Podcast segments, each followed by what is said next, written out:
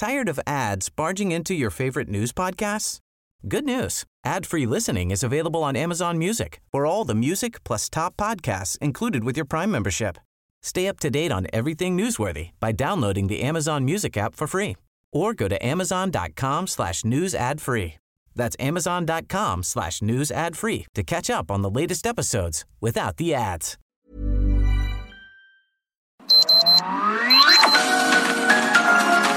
Heraldo Media Group presenta Sergio Sarmiento y Lupita Juárez. Información veraz y oportuna con un toque personal y humano.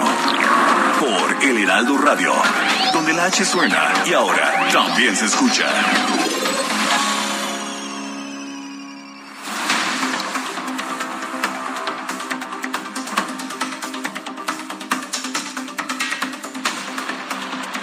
La calificadora Fitch Ratings reafirma la calificación soberana de México en BBB menos, con perspectiva estable. La agencia detalló que esta ratificación se atribuye a un marco de política macroeconómica prudente, finanzas externas estables, así como a un nivel de deuda pública estable en niveles por debajo de la mayor parte de las naciones calificadas en BBB menos. Por el contrario, detalló que la calificación está restringida por una débil gobernanza, por un desempeño de crecimiento a largo plazo moderado, por una intervención política continua que afecta las perspectivas de inversión y por los posibles pasivos contingentes de Pemex. Fitch espera que el crecimiento del PIB de nuestro país se desacelere a 2% en 2022 y se mantenga en este nivel en 2023. Como resultado, el nivel de PIB real de México no alcanzará los niveles previos a la pandemia hasta 2023, quedando rezagado tanto en la calificación como en la región.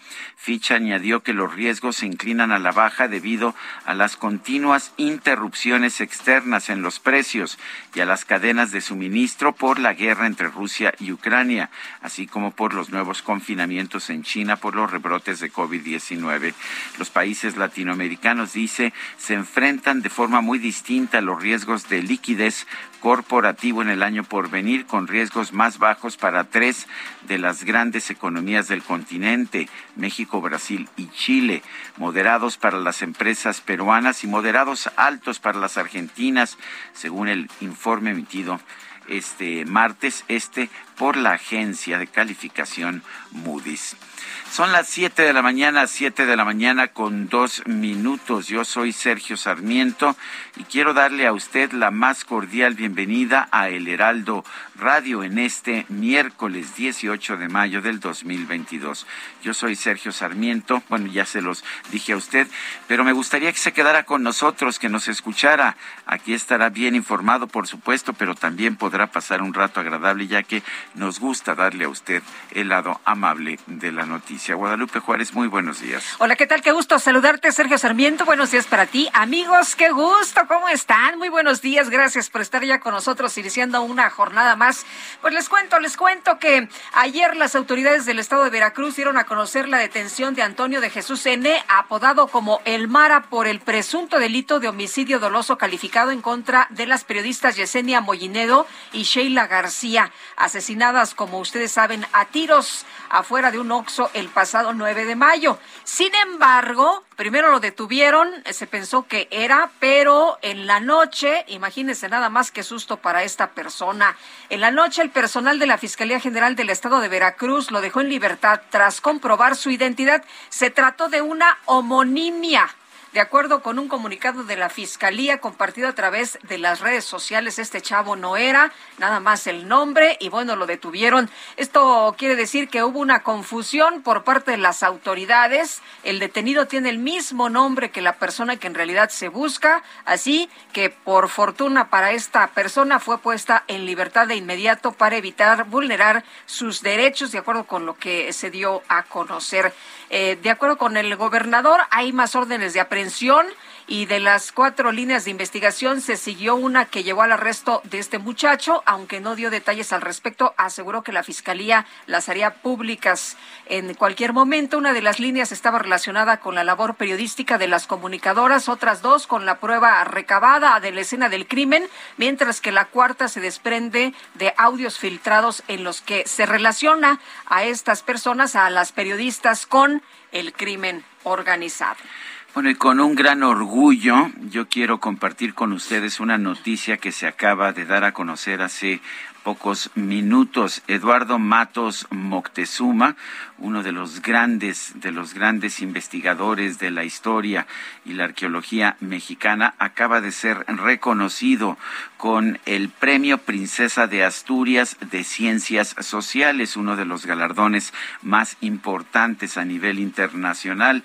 Eduardo Matos Moctezuma nació en la Ciudad de México el 11 de diciembre de 1940, hijo de un diplomático dominicano y una mexicana. En 1978 creó y dirigió el proyecto Templo Mayor que permitió desenterrar el primer, el, el, principal centro ceremonial de la Ciudad de México, de la ciudad abuela, como Matos Moctezuma se refiere a México Tenochtitlan, y bueno, eh, él creó el Museo de Sitio, el Museo del Templo Mayor, que también dirigió, así como el Museo Nacional de Arqueología, y bueno, pues Eduardo Matos Moctezuma, ganador del Premio Princesa de Asturias, de Ciencias Sociales. Son las 7 de la mañana con seis minutos.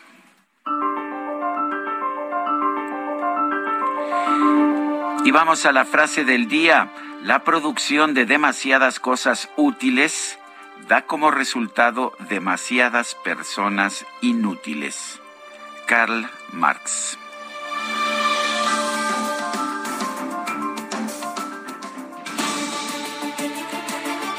Y vamos a las preguntas. Ayer preguntábamos en este espacio, ¿debe el gobierno obligar a una revisión mecánica de todos los autos de más de cuatro años de antigüedad? Nos dijo que sí el 24.6%, que no 71.3%, no sabemos 4.1%. Recibimos 11.486 participaciones. La que sigue, por favor. Claro que sí, mi queridísimo Alan. Aquí estamos al pendiente, ya listos para la siguiente y que ya coloqué esta mañana en mi cuenta personal de Twitter arroba Sergio Sarmiento. Gracias, mi querido Alan. La pregunta es la siguiente. Dice el gobierno que los médicos mexicanos no quieren trabajar en zonas remotas del país.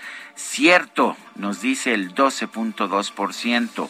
Falso, 55% no por lo poco que pagan, 32.8%. En 38 minutos hemos recibido 1.138 votos.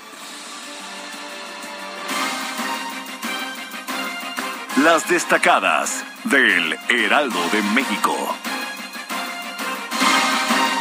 Con nosotros aquí en la cabina Itzel González con las destacadas. Itzel, ¿cómo te va? Buenos días. Muy buenos días, Lupita, Sergio, queridos, queridas destacalovers. Miércoles 18 de mayo del 2022, mitad de semana, por supuesto que ya estamos a dos pasitos, a dos brinquitos del fin de semana. Y esta mañana con muchísima información que se publica en el Heraldo de México. Así que vámonos rapidito con las destacadas.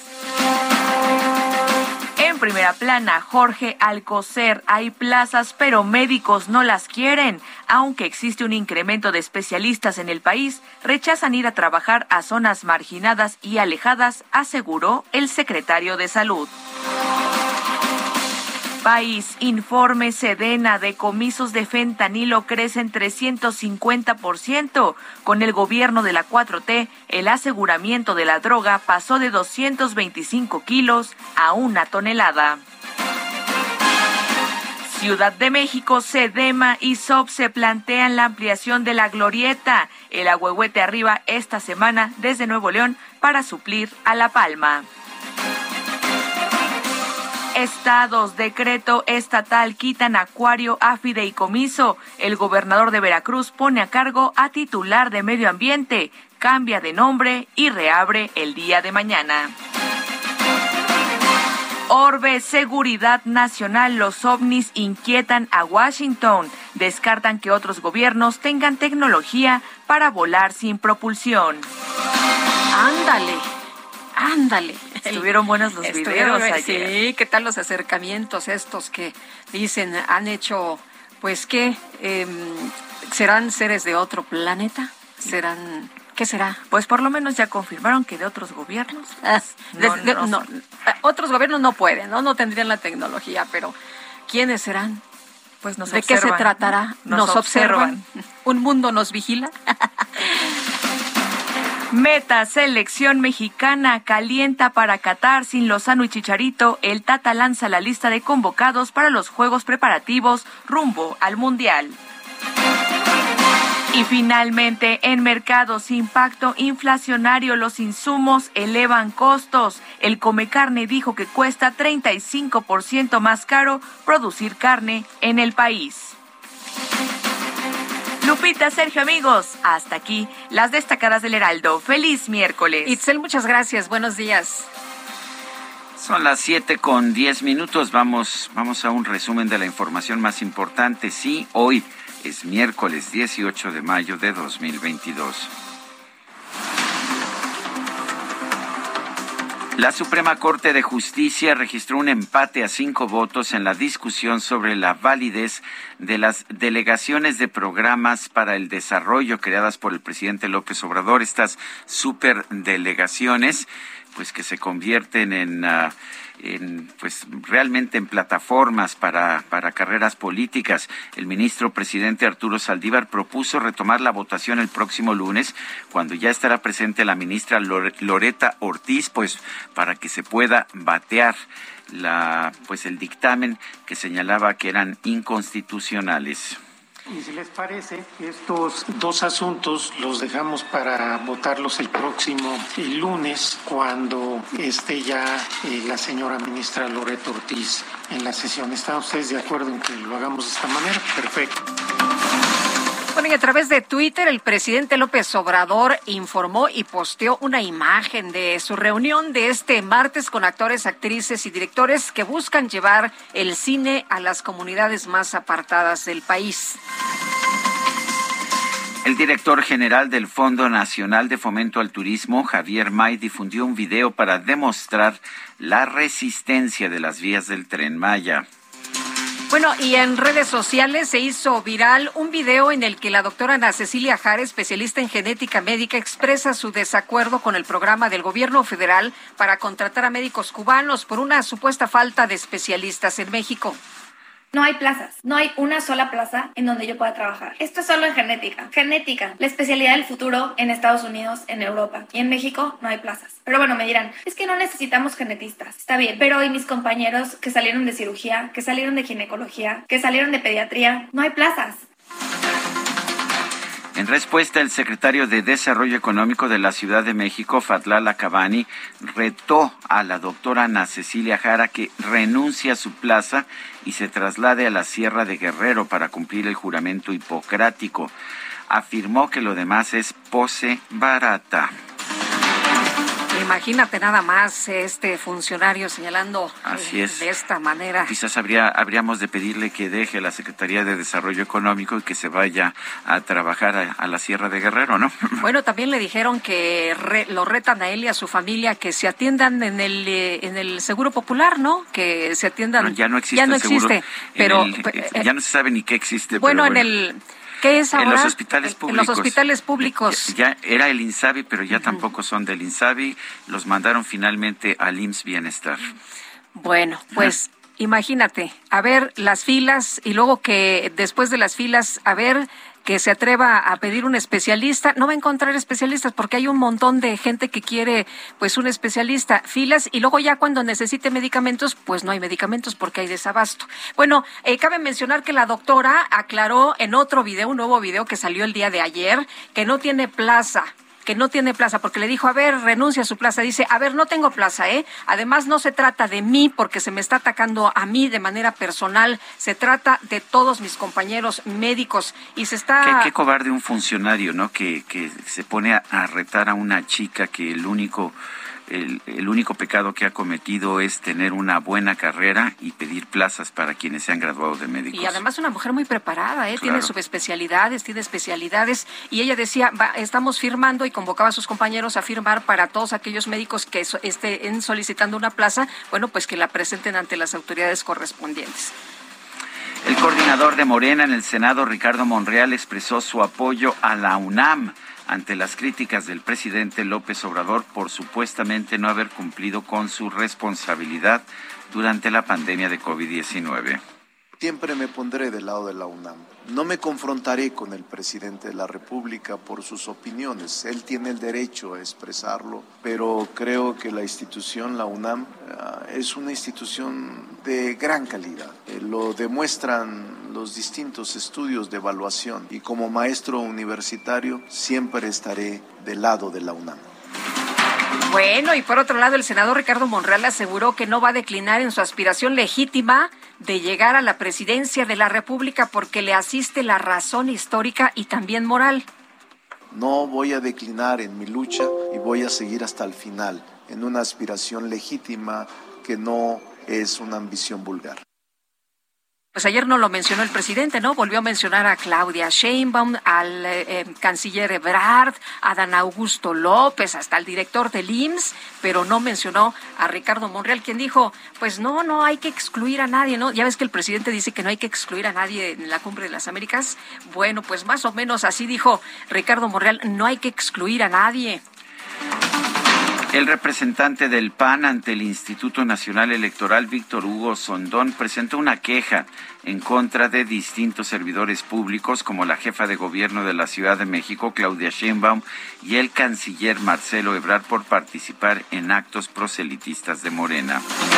El fiscal anticorrupción de Tamaulipas, Raúl Ramírez, ratificó la solicitud de declaratoria de procedencia del proceso penal en contra de la diputada local de Morena, Úrsula Patricia Salazar Mojica, sobrina del presidente López Obrador, acusada por cohecho tribunal federal otorgó un amparo a Mariel Marielle Helen Eques, esposa del exdirector de Pemex, Emilio Lozoya, para que la Fiscalía General de la República responda a su petición de acceso a la carpeta de investigación en su contra por el caso Odebrecht. Un juez federal vinculó a proceso a Nesguer Ignacio Vicencio Méndez, ex subsecretario de Control y Operación de Seguridad Pública de Cancún, Quintana Roo, junto con cuatro policías municipales por presuntos actos de tortura en contra del compañero periodista Raúl Fernández León. La Fiscalía General de Veracruz reportó la detención de un hombre identificado como Antonio de Jesús N por su probable responsabilidad en el asesinato de las periodistas Yesenia Mollinedo y Joana García. Sin embargo, más tarde se le liberó al comprobarse que se trataba de un homónimo del sospechoso, un estudiante que era repartidor también y que estaba trabajando a una gran distancia de donde ocurrieron los hechos. Imagínate qué sustazo se ha haber llevado este pobre muchacho. El presidente de la Junta de Coordinación Política del Senado, Ricardo Monreal, informó que la Cámara Alta va a lanzar una convocatoria para el desarrollo de una aplicación móvil que ayude a prevenir feminicidios e inhibe la violencia contra las mujeres. Griselda Núñez, titular de la Fiscalía Especializada en Feminicidios y Delitos contra las Mujeres de Nuevo León, anunció la creación de un padrón de hijos de personas desaparecidas. Y las autoridades de Jalisco confirmaron el hallazgo de un cuerpo envuelto en una cobija en las colonias San Pedrito del municipio de San Pedro Tlaquepaque. La Guardia Nacional informó que el lunes pasado se registró un enfrentamiento con sujetos armados en la zona de los Altos Jalisco. En este enfrentamiento hubo tres agentes muertos y seis heridos. Este martes se registró un amotinamiento en las instalaciones del Instituto Nacional de Migración en Piedras Negras, Coahuila. Una persona resultó herida y decenas de migrantes lograron escapar qué raro que, que, se escape, ¿no? Porque siempre los rescatan y no los detienen, pero resulta que los migrantes no quieren ser rescatados, lo que quieren es su libertad. Las autoridades mexicanas entregaron en extradición a los Estados Unidos a Mario Cárdenas Guillén, alias El Gordo, o el M1, hermano de Ociel Cárdenas, ex líder del cártel del Golfo. La Secretaría de Salud de Tamaulipas reportó la detención de un caso sospechoso de hepatitis aguda infantil grave en Ciudad Victoria, por lo cual ya se emitió una alerta sanitaria. La Organización Mundial de la Salud informó que el número de casos globales de hepatitis infantil aguda de origen desconocido se elevó a 429, 81 más que la semana pasada. El organismo indicó que seis pacientes han muerto y 26 requirieron un trasplante.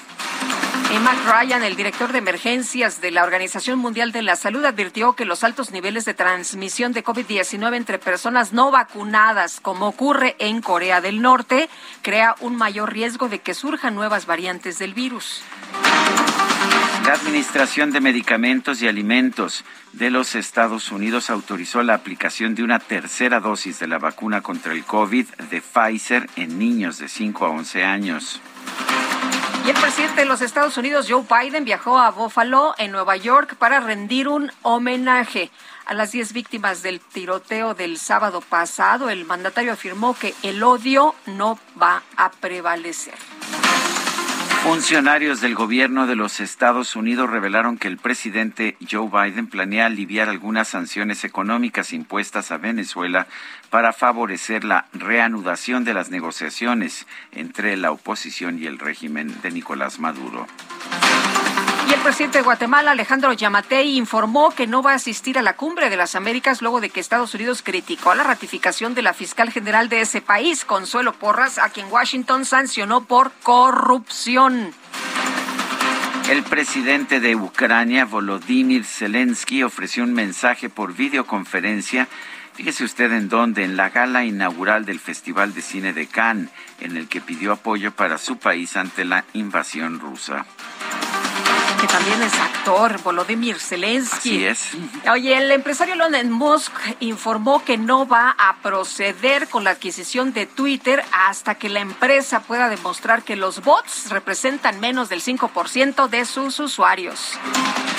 Y en información deportiva, el Heat de Miami se impuso 118 a 107 sobre los Celtics de Boston para ponerse 1 a 0 en la final de la conferencia este de la NBA. Vinieron de atrás los del Heat de Miami.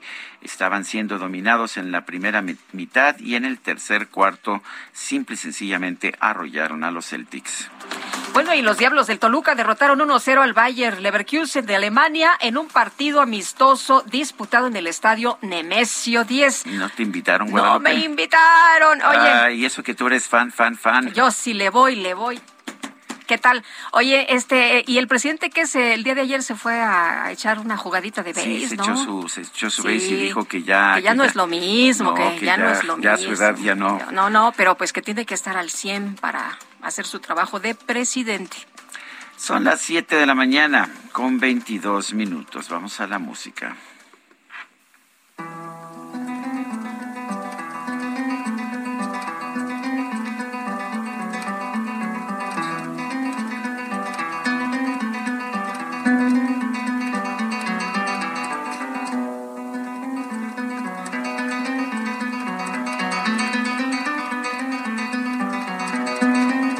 18 de mayo de 1909 falleció uno de los grandes de la música, no solamente de España, sino de todo el mundo, Isaac Albeniz. Isaac Albeniz había nacido en Camprodón, Gerona, el 29 de mayo de 1860 y falleció, falleció a los 48 años en 1909. Supo tomar los temas nacionalistas, los temas españoles y los universalizó. Escribía música principalmente para piano y para orquesta. Él era un pianista bastante, bastante bueno. Pero Andrés Segovia tomó muchas de sus piezas y las transformó para la guitarra y conformó una parte muy significativa de lo que es el repertorio, el repertorio español clásico para guitarra, como esta suite española, opus 47, número 5, Asturias, precisamente en la guitarra del maestro Andrés Segovia. Eh, yo sé que, que, no está de moda que le guste a uno las, las, cosas españolas y pues ya sabes que hay empresas españolas que son ya tabú en nuestro país, pero me parece muy importante escuchar a Isaac No creo que, no creo que nos saquen del aire por estar tocando a un, música española. Música española, no, no, no. Bueno, a mí me parece extraordinario y este no hubo votos en contra, no hubo votos a favor. Fue una mayoría de un voto a cero, o sea que este... Una mayoría arrolladora. Arrolladora, sí, ningún voto en contra y solamente mi voto a favor. Todo el mundo dijo, bueno, vamos a dejarle al loco de Sarmiento que escoja la música del día de hoy. Bueno, son las siete con veinticuatro minutos. Nuestro número para que nos mande mensajes de WhatsApp es el 55 20 10 96 47. Vamos a una pausa y regresamos.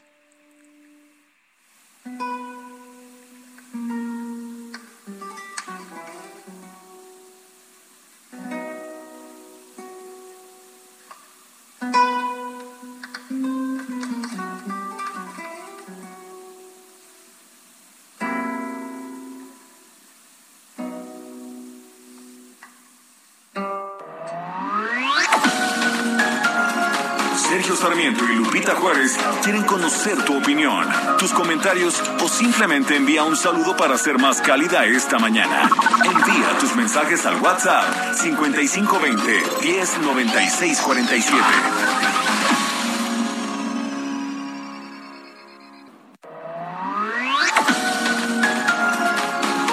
Continuamos con Sergio Sarmiento y Lupita Juárez por El Heraldo Radio.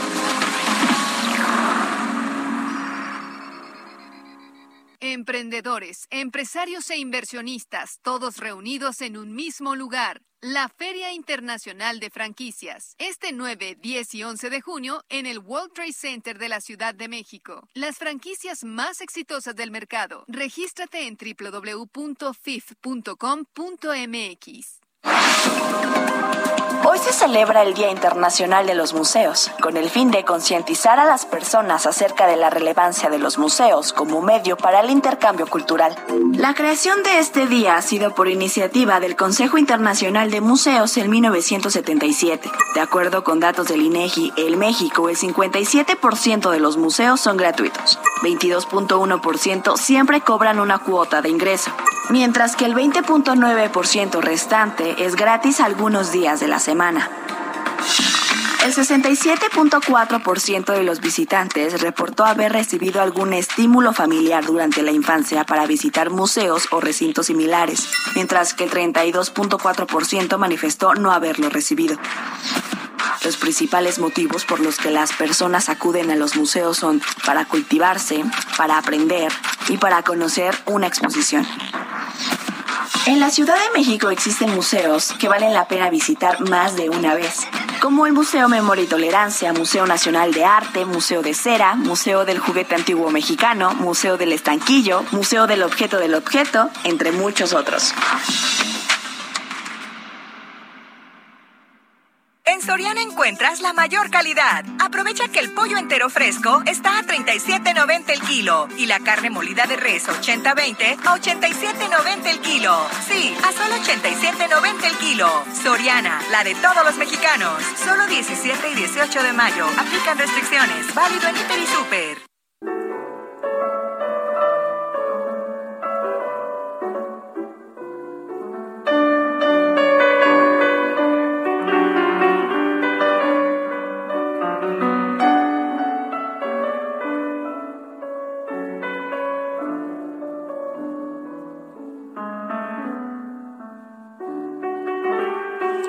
Seguimos escuchando música de Isaac Albeniz. Esta es de su suite España, opus 165. es el tercer movimiento tango.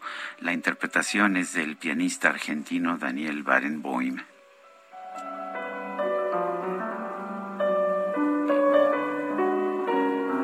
Bonita música para empezar la mañana, oye, y además con este mensaje de Mariana de Gómez que nos está saludando desde Zapopan.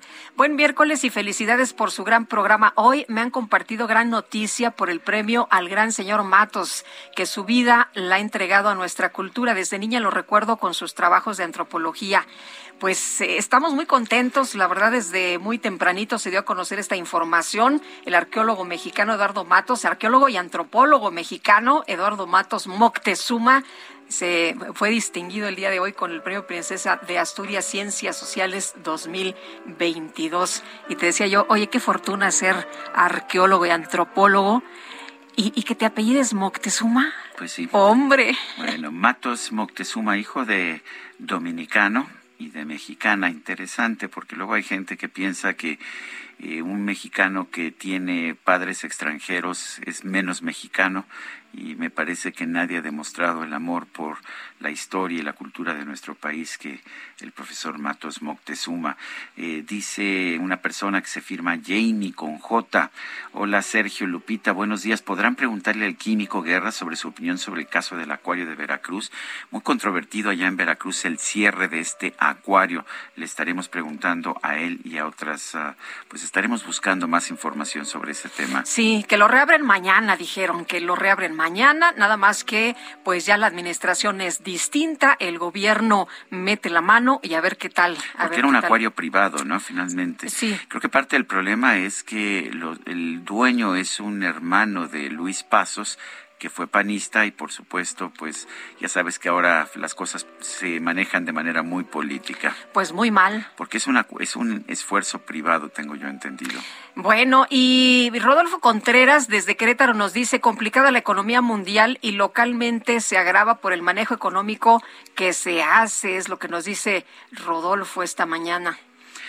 Son las 7 de la mañana con 35 minutos. Vamos a las calles, a las calles de esta Ciudad de México. Alan Rodríguez, ¿qué nos tienes? Adelante. Sergio Lupita, muy buenos días. Me encuentro en estos momentos en el cruce de Félix Cuevas y la calle de Adolfo Prieto en la colonia del Valle, frente a la gasolinería de la marca BP la cual eh, desde este momento es el cuarto día consecutivo que se encuentra con desabasto de combustible. Esto ha afectado a numerosos vehículos automovilistas que se acercan al punto con la intención de cargar gasolina y se encuentran con la noticia, con la novedad de que no ha sido abastecida. Ya platicamos con los trabajadores de este establecimiento, quienes nos comentaron lo siguiente. Vamos a escucharlo. Una preguntota, ¿por qué no están chambeando? No hay de la roja, de la... ¿Es desabasto aquí o en general? O... Oye, ¿desde cuándo están chambeando? Lunes. Y ahorita pues, ustedes están sin propinas, sin chambres. ¿Verdad? ¿Y no les han dicho para cuándo? No hay fecha. Gracias, ¿eh? Con permiso. Sergio Lupita, como ya escuchamos desde el pasado domingo, ellos no tienen el combustible. Esto está afectando severamente pues a las ganancias de los trabajadores de este establecimiento, quienes como ya sabemos pues ganan dinero a través de las propinas que reciben por parte de los clientes. Hemos dado un recorrido a través de la zona centro y hasta esta parte de la Ciudad de México y nos hemos percatado que en muchas de las gasolineras tanto de Pemex como de otras empresas extranjeras, ya se encuentran incluso abasteciéndoles, pero en este punto, en este establecimiento, todavía no les informan hasta cuándo va a haber gasolina. Es una situación que incluso llega a preocupar a las personas que trabajan en este punto porque consideran que su economía ha sido severamente afectada. Por lo pronto, el reporte que tenemos. Bueno, pues eh, gracias, gracias Alan Rodríguez por esta información y preocupante que pueda haber desabasto de gasolina. Ya hay desabasto de gasolina en Monterrey y hay desabasto de gasolina en Tijuana. Eh, pero ahora parece que también lo estamos teniendo aquí en la Ciudad que yo el, el, domingo quise cargar gasolina ahí en eh, la delegación Coajimalpa. En algunas gasolineras sí había, pero en la que está sobre la carretera eh, no sé qué kilómetro, no sé qué kilómetro será, pero es cerca del puente del Yaqui, ahí no había gasolina de ninguna, ni diésel, ni nada. Bueno, vámonos con Javier Ruiz. Javier, ¿cómo te va? Muy buenos días. Muy bien, Lupita, ¿qué tal? Excelente mañana. Efectivamente, también nosotros hemos hecho recorridos tanto en la zona norte de la Ciudad de México como en la zona centro. Y pues un eh, panorama que sí es distinto al del fin de semana el fin de semana recorrimos también las mismas gasolineras, algunas de ellas pues contaban con la gasolina roja, otros solo con la verde, incluso algunas pues ya también comenzaban a pues escasear en la zona de la diesel, muchos eh, transportistas pues estaban esperando, sin embargo pues el día de hoy también ya las volvimos a recorrer y pues afortunadamente muchas de ellas ya las están abasteciendo en la zona centro, incluso en la colonia Roma, la colonia Cuauhtémoc, pues ya afortunadamente ya hay de ambos eh, pues combustibles, sin embargo pues la preocupación por supuesto de todas las personas que llegan a comprar, tanto el encarecimiento de la misma como pues que ya no exista el eh, combustible, pues ha afectado a muchas personas, camioneros principalmente, que tienen destinos pues se han retrasado. Así que, pues afortunadamente esperemos que esta semana pues, nuevamente pues eh, se suministre la gasolina y principalmente en algunas empresas que hemos encontrado es también la gasolinera G500 está azul con blanco, la cual pues es la que se ha visto mucho más afectada a comparación de la de petróleos mexicanos que sí hemos encontrado mucho más abastecimiento de combustible. De momento, repito, Sergio, el reporte que tenemos. Javier, muchas gracias. Buenos días. Vamos a tener buenos días. Vamos ahora con Israel Lorenzana. Adelante, Israel. Sergio Lupita, muchísimas gracias. Un gusto saludarles esta mañana. Nosotros también hemos estado haciendo un recorrido, pero en el municipio de Catepec, Estado de México. Fíjate que hemos encontrado algunos contratiempos, principalmente sobre la avenida Adolfo López eh, Mateos. Esta en una gasolinera que se ubica antes de llegar al periférico. Son los límites de la Gustavo Madero con Ecatepec.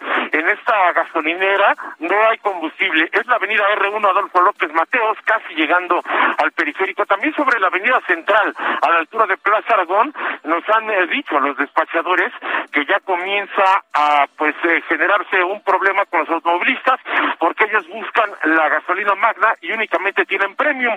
Esto por supuesto ya ha preocupado a los automovilistas y por ello, bueno, pues por supuesto nos hemos dado a la tarea de hacer un recorrido aquí en el municipio de Catepec, en el Estado de México, de manera que hay que estar muy atentos.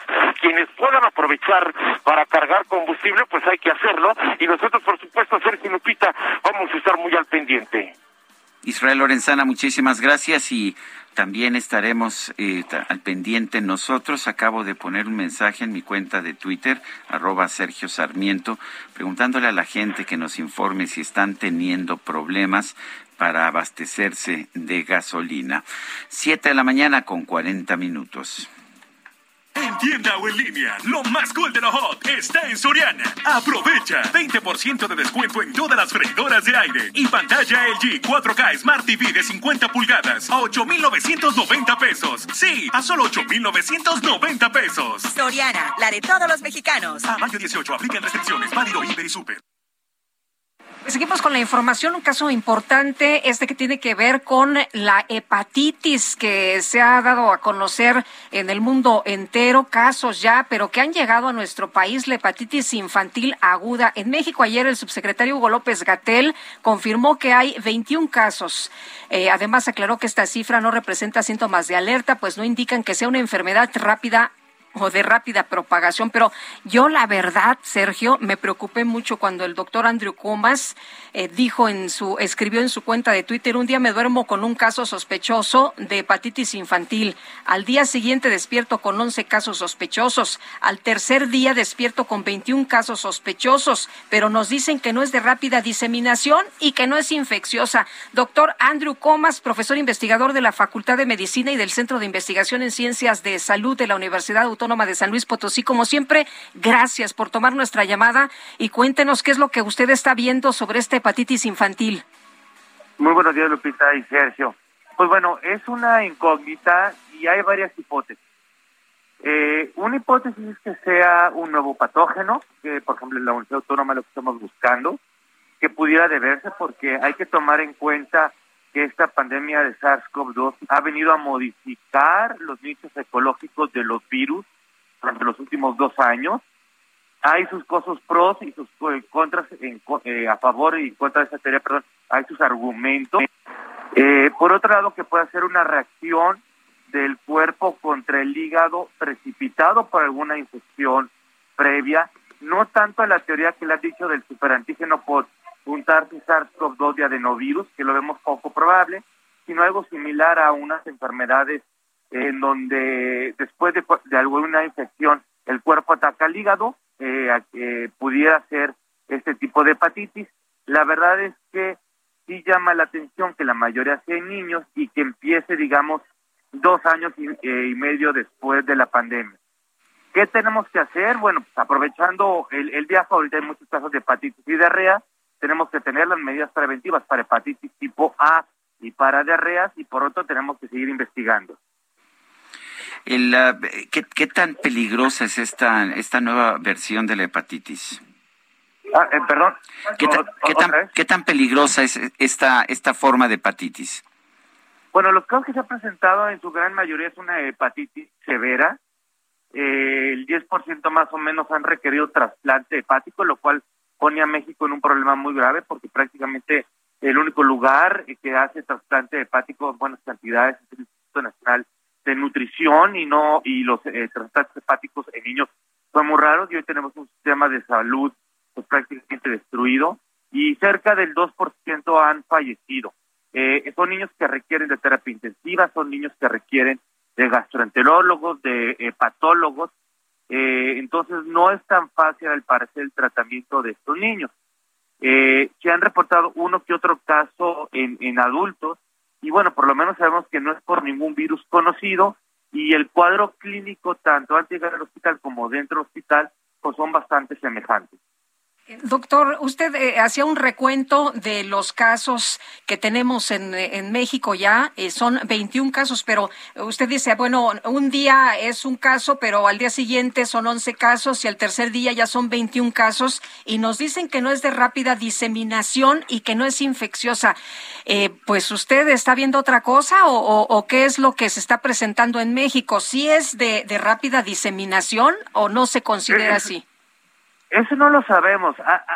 hay que considerar que nuestro sistema de vigilancia epidemiológica ha empobrecido en este sexenio. Número uno, y es para que tuviéramos un formato de reporte de caso eh, específicamente para hepatitis de origen desconocido, diseminado entre todo, el, eh, entre todo el sistema de salud. Segundo, ya debe estarse reportando en el boletín epidemiológico semanal, así como se reporta casos de hepatitis A, hepatitis B, hepatitis C, hepatitis víricas, hepatitis no víricas, se debería de reportar. Eh, aquí la cosa que llama la atención es que cada estado está haciendo eh, su trabajo de manera independiente y no coordinada. Entonces, a lo mejor lo que es un caso sospechoso para Nuevo León es diferente para Baja California que para San Luis que para la Ciudad de México. Pues sí necesitamos un eje rector que no había en todo este caso para llevar una buena vigilancia epidemiológica y sobre todo un buen descarte primero de las causas frecuentes de hepatitis infecciosas y, y luego de las causas de hepatitis ya sean autoinmunes o inmunes y medicamentosas. Pero sí llama la atención que en tres días consecutivos el número de sospechosos crezca. También lo que ocurre al principio es que cuando tenemos estas primeras enfermedades, los gobiernos estatales son un poco reacios a hacer pública la información por eh, miedo cómo vaya a reaccionar la gente o el gobierno federal y en cuanto se aviente el primero, pues ahora sí se, empiezan a animar los demás a decir que tienen sus, casos. Por eso es digo que llama la atención, aunque luego haya gente de la dirección ahí de epidemiología y de eh, eh, prevención y promoción de la salud que se quieran burlar de uno de, manera despectiva, el chiste de ese Twitter es decir, a ver, están incrementando, no podemos ignorar el, el hecho, no podemos decir que no pasa nada y tenemos que mejorar y hacer homogénea la vigilancia epidemiológica. Muy bien. Pues, eh, doctor Andrew Comas, profesor investigador de la Facultad de Medicina y del Centro de Investigación en Ciencias de la Salud de la Universidad Autónoma de San Luis Potosí, muchas gracias, como siempre, por platicar con nosotros en este espacio. A ustedes, muchas gracias. Que tengan Hasta luego. Bueno, son las siete de la mañana con cuarenta y siete minutos. El presidente de la República está en su conferencia de prensa mañanera. Eh, vamos a escuchar lo que, lo que ha estado diciendo. A ver, un segundo. Sí, vamos a escuchar. Los médicos cubanos trabajan en México como mano de obra esclava. Eh, para empezar, todavía no llegan.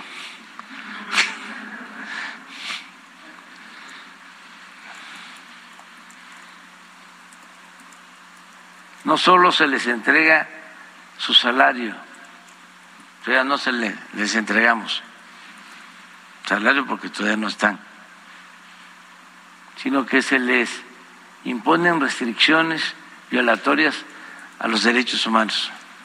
No hay nada todavía. Es un acuerdo que se ha suscrito. No me extraña de Sergio, por respeto a él. Se refiere a Sergio Sarmiento. Voy a decir además, ya he finado Monsi, lo que opinaba. Sí, pero este es ídolo de lectores de clase media.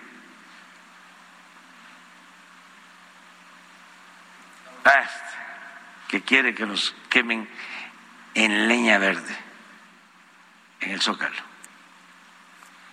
Y al mismo tiempo promueve las campañas en contra del odio. Bueno, está hablando el presidente de la República, está hablando al respecto de un artículo mío sobre el tema de los médicos cubanos. Está hablando también de un artículo de Francisco Martín Moreno. Eh, pues no puedo hablar por el artículo de Francisco Martín Moreno, pero en primer lugar, dice el presidente, bueno, todavía no llegan los médicos cubanos. No, ya hubo médicos cubanos eh, durante la pandemia en, 2000, ah, en 2021 y sí trabajaron como mano de obra esclava. Dice que se les paga su sueldo. No, el sueldo se, les se le paga al gobierno cubano y el gobierno cubano entrega una mínima parte a quienes ah, eh, participan.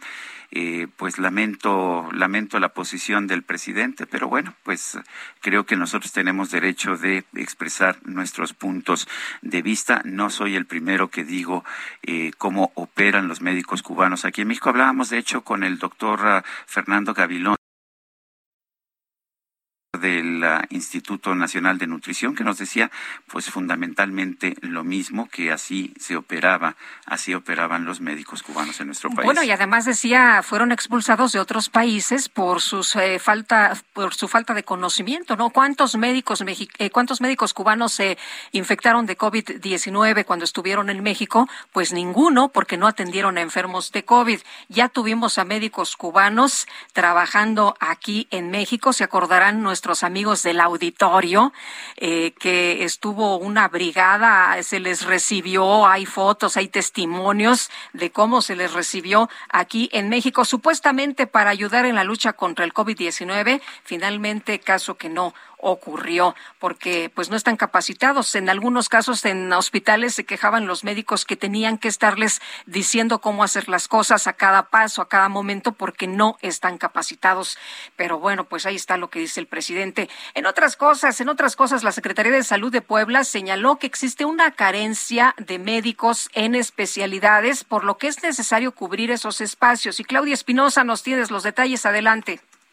¿Qué tal, Sergio y Lupita? Los saludo con mucho gusto esta mañana para darles a conocer que el secretario de Salud en Puebla, José Antonio Martínez García, reconoció que en el territorio poblano hacen falta médicos especialistas para solventar las necesidades en atención médica en temas como cardiología, como urología, también en cuestiones de especialidades infantiles. Señaló que esta carencia de médicos especialistas no es exclusiva del territorio poblano, sino que se presenta prácticamente en todo el país y en algunas otras naciones del mundo, por lo que es necesario tener una colaboración y una mayor capacitación de los profesionales. En ese sentido, señaló que hasta el momento no han recibido ninguna información sobre la propuesta del gobierno federal para la contratación de 500 médicos cubanos que estarían solventando la carencia de médicos especialistas en el país.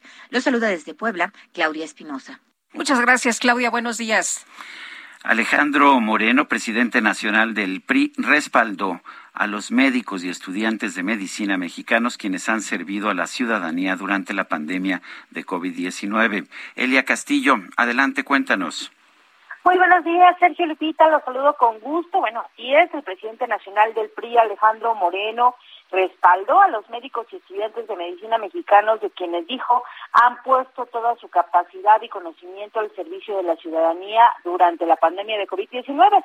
Lo anterior justamente luego de los señalamientos del presidente Andrés Manuel López Obrador, quien eh, justificó la contratación de 500 médicos cubanos por la falta de profesionales de la salud en México y reclamó recordemos a la Universidad Nacional Autónoma de México, haber enviado a sus estudiantes a casa en lugar de apoyar con el combate a la pandemia de la COVID-19 a través de un mensaje en su cuenta de Twitter, eh, Sergio Lupita, el dirigente periodista sostuvo que es ilógico acusarlos de lo contrario cuando hasta la vida han arriesgado por eh, nosotros. Refirió que la Administración Federal acusó que en la fase crítica de la pandemia de COVID-19, la UNAM envió a sus casas a los estudiantes de medicina en lugar de mandarlos en apoyo a los especialistas que arriesgaron su vida cuando muchos de ellos estuvieron en la línea de la batalla. Recordemos que eh, pues la mayor parte justamente de esta pandemia los estudiantes estuvieron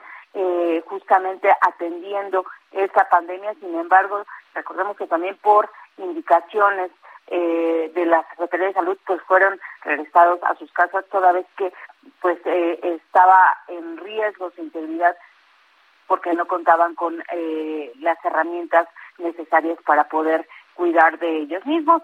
Eh, la semana pasada, pues también Alejandro Moreno acusó al presidente Andrés Manuel López Obrador de ofender y dar la espalda al sector salud al contratar a médicos cubanos en lugar de dar oportunidades laborales a los mexicanos y justamente dar estas 500 plazas a los médicos que están eh, buscando eh, pues que les den una oportunidad laboral como lo es eh, pues una plaza médica en el sector salud del país. Este es el reporte que les tengo, Lupita. Elia Castillo, muchísimas gracias. Muy buen día. Nuestro número de WhatsApp es el 55 20 10 96 47. Regresamos.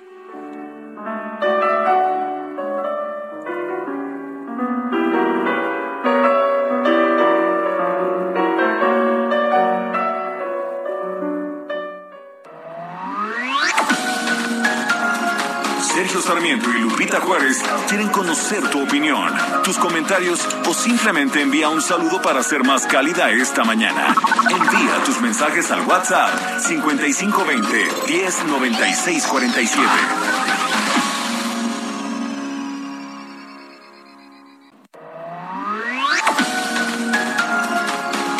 Continuamos con Sergio Sarmiento y Lupita Juárez por El Heraldo Radio.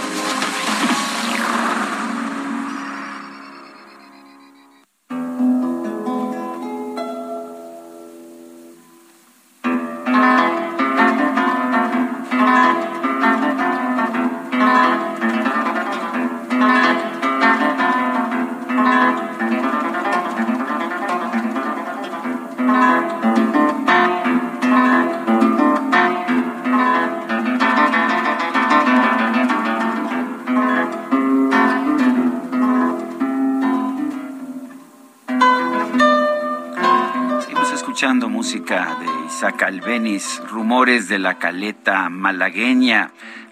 Esto está en Recuerdos de Viaje Opus 71, que son algunas viñetas de lo que es la geografía española, rumores de la caleta malagueña.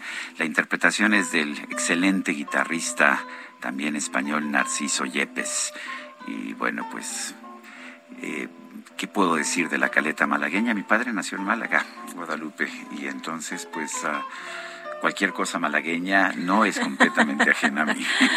Me parece muy bien, oye. Incluso los ojos de la malagueña. Hombre, oye, el doctor Saldaya nos dice esta mañana, Lupita y Sergio, al igual que miles de profesionistas que tuvimos el privilegio de haber estudiado en nuestra gloriosa UNAM, considero sumamente ofensivas las palabras del presidente hacia su alma mater. Parece que absolutamente ninguna institución autónoma merece la aprobación y el respeto del presidente. Contratar y preferir a médicos extranjeros en vez de mexicanos es otra muestra más del desprecio que tiene nuestro presidente por su país.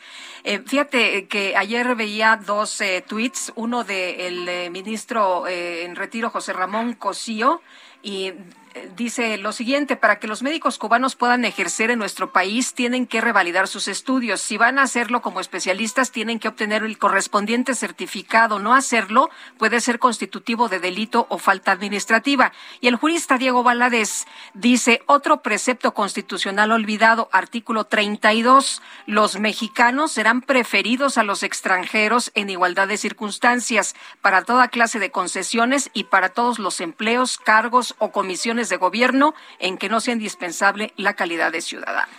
Nos manda un mensaje Rocío, dice que tengan un excelente miércoles, Sergio y Lupita, desayunando en su compañía y escuchando mi programa de radio favorito. Hombre, pues invite. Nos dice eh, otra persona, en la alcaldía de Coyoacán sobre Miguel Ángel de Quevedo se abrió un nuevo restaurante y se han apoderado con su ballet parking del carril donde transitan los camiones. Se llama Barracuda, estacionan los autos de sus clientes y hasta ofrecen lavar los carros. Atención al alcalde de Coyoacán. Son las 8 de la mañana con tres minutos. Vámonos al clima.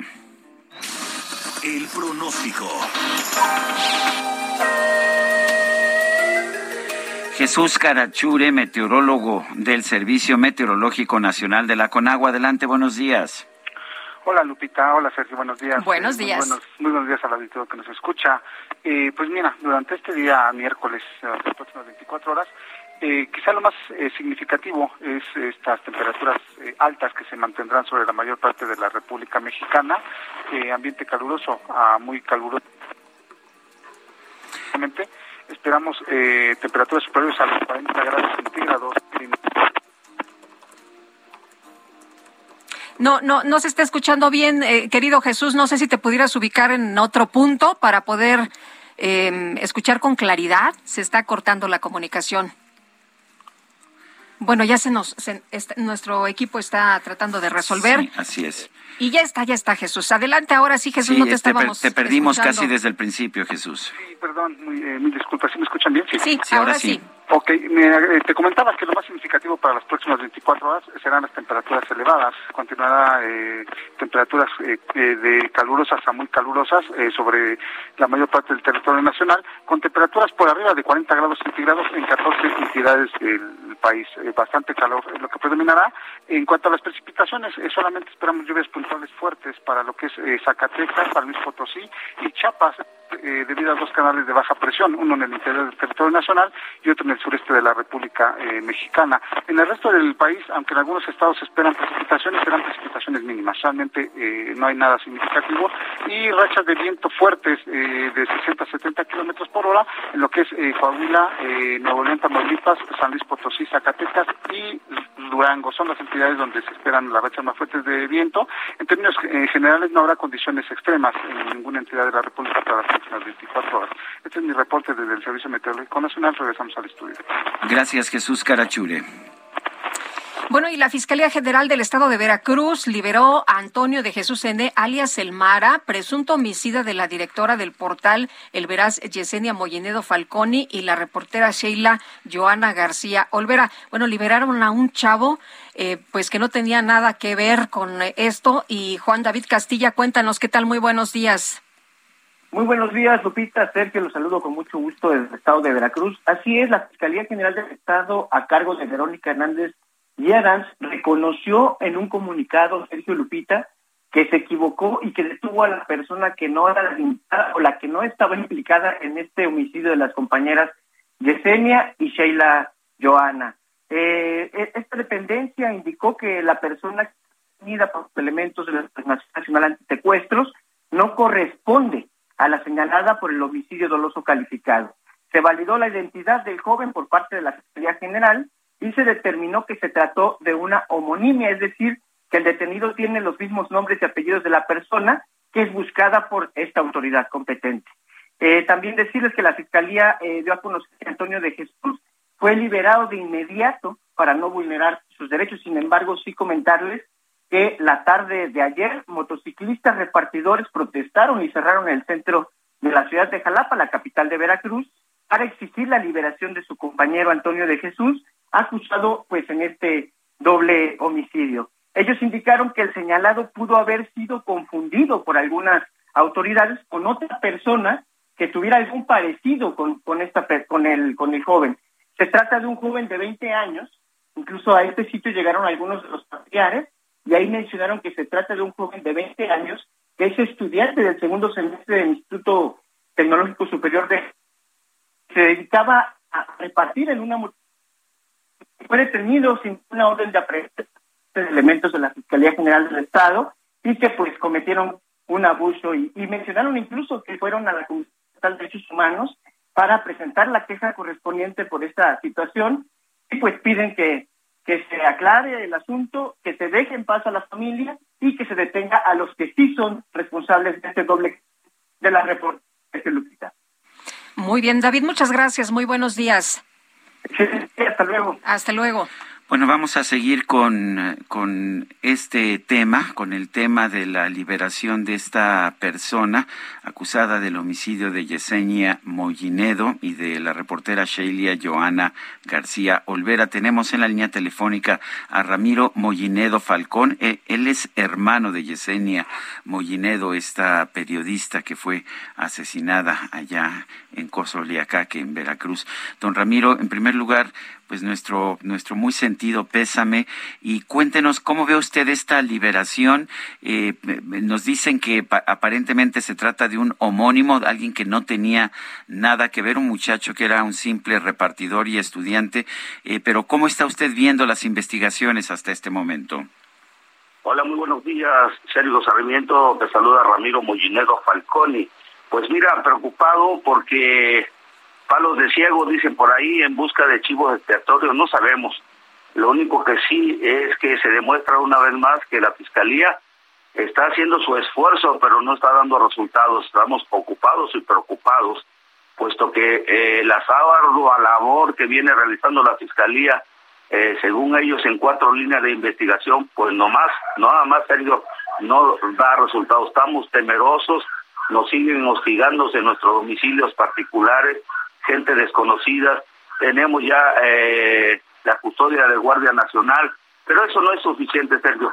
La Fiscalía General del Estado de Veracruz tiene que dejar eh, de ser eh, niñerías, perdón, me equivoqué. no es por ahí, Sergio. Los verdaderos sicarios andan sueltos y es probablemente que ya hayan salido del Estado de Veracruz estamos temerosos, estamos confundidos, estamos desesperados. No sé qué pasa con la Fiscalía General del Estado, pero sí ocupa y preocupa que, como ustedes lo saben ya a nivel nacional, eh, atrapan a un supuesto eh, eh homicidio de un supuesto apodo del Mara resulta que no es. Imagínate cómo nos podemos sentir. Eh, Ramiro, una de las líneas de investigación nos dice está relacionada con la labor periodística de, de tu hermana y de su compañera reportera. Otras dos con las pruebas recabadas de la escena del crimen. La cuarta se desprende de audios filtrados, señalan en los que se, eh, se relacionan las periodistas con el crimen organizado. ¿Qué opinas de esta última línea de investigación? Primero, eh, dejar claro, lo hemos dicho y lo hemos repetido y lo seguiremos confirmando. Ese audio que se escuchó a través de la plataforma de Facebook, que no sé quién lo filtró, que eh, donde supuestamente se escucha la voz de mi hermana Yestenia, el diálogo con un delincuente, con un integrante de las células delictivas del narcotráfico, es rotundamente falso. No es la voz de mi hermana. Lo hemos dicho categóricamente, no es la voz de mi hermana. Quienes eh, han escuchado ese audio dicen y confirman que esa voz es más parecida a la voz de la afinada Sheila Joana García que de mi hermana. No es por ahí. Yo le he pedido a la Fiscalía a General del Estado de Veracruz, al mismo subsecretario de Seguridad Pública Federal, que para emitir declaraciones en ese tipo que al menos separen las investigaciones o las actividades que ambas mujeres venían realizando. Mi hermana Yesenia Aurora Mollinedo Falconi jamás, jamás de los jamás este, se vio incluido en ese tipo de situaciones. Es una niña cuya formación académica fue de muy buena eh, primicia, de muy buen este, estatus. Ella siempre se había rodeado de gente de bien. Hasta nosotros, en la familia, tenemos el concepto y la definición de que mi hermana es probable que se haya equivocado de estar en el tiempo equivocado y sobre todo de haber elegido finalmente a una compañera y una amistad de forma equivocada. Eh, Ramiro, eh, también eh, preguntar sobre esto que, que nos comparte esta mañana. Ustedes están preocupados, a pesar de que tienen ya el apoyo de, de las autoridades a través de vigilancia, ustedes se sienten desprotegidos, ustedes se sienten con temor, amenazados. Cuéntenos, ¿han recibido amenazas, han recibido llamadas? seríamos deshonestos al decir que hemos escuchado amenazas como si Hemos recibido llamadas telefónicas que se quedan guardadas, que se quedan en silencio, no dicen absolutamente nada y cuelgan. Es lo único que podemos decir. Pero sí hemos recibido en mi domicilio eh, constante eh, paseos de gente desconocida que nos han informado nuestras propias vecinas, nuestros propios vecinos, pues antes de este hecho nosotros como vecinos ya estamos organizados en cuestión de avisarnos si vemos a gente desconocida sobre nuestra avenida, sobre nuestra calle, nos preguntamos si es tu primo, si es tu hermana, si es algún pariente o alguna visita. Son los vecinos los que nos vienen reportando, tengan cuidado, tal camioneta pasó tantas veces, tal motociclista pasó tantas veces, vimos que un sujeto estaba eh, eh, parado en la calle viendo eh, el vehículo de ustedes. O sea, son los vecinos los que nos están alertando. Ese es el temor, ese es el miedo. Estamos organizados como vecinos y a, a partir del suceso de la muerte y homicidio de mi hermana, pues más temerosos están nuestros propios vecinos porque ven gente muy muy frecuentemente rondando nuestra casa hasta el Penas. El día de ayer que Guardia Nacional ya empezó a, implementar los operativos de eh, vigilancia en torno a nuestros domicilios y en torno a la oficina de la Agencia de Noticias ahora 30 30 de la cual eh, nosotros dirigimos. Muy bien, Ramiro Mollinedo Falconi, hermano de Yeseria Mollinedo, gracias por platicar con nosotros esta mañana. Muchas gracias a ustedes, saludos a todos. Gracias, Ramiro Mollinedo. El presidente de la República continúa en su mañanera. Eh, me, me, dicen que volvió a hacer una mención de mi persona. No sé qué haya dicho, pero vamos a escucharlo. Sin dimensión social.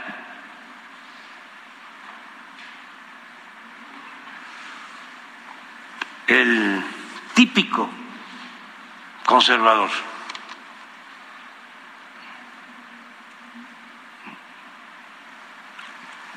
resuelve tu problema y dale la espalda al prójimo.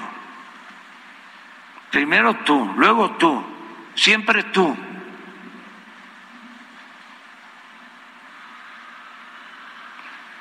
Ese es el pensamiento. No, no, lo respeto, no lo comparto. ¿Qué este, atractivo puedo tener? de conversar con Sergio Sarmiento. Yo creo que es recíproco, pues nos aburriríamos. A mí me daría mucha flojera. Yo creo que también a él para ser este eh, parejos. Ah, ¿No hay otra? Bueno, ahora vamos. Bueno, pues no, a mí no me aburriría conversar con el presidente de la República. En múltiples ocasiones he solicitado entrevista con el presidente de la República.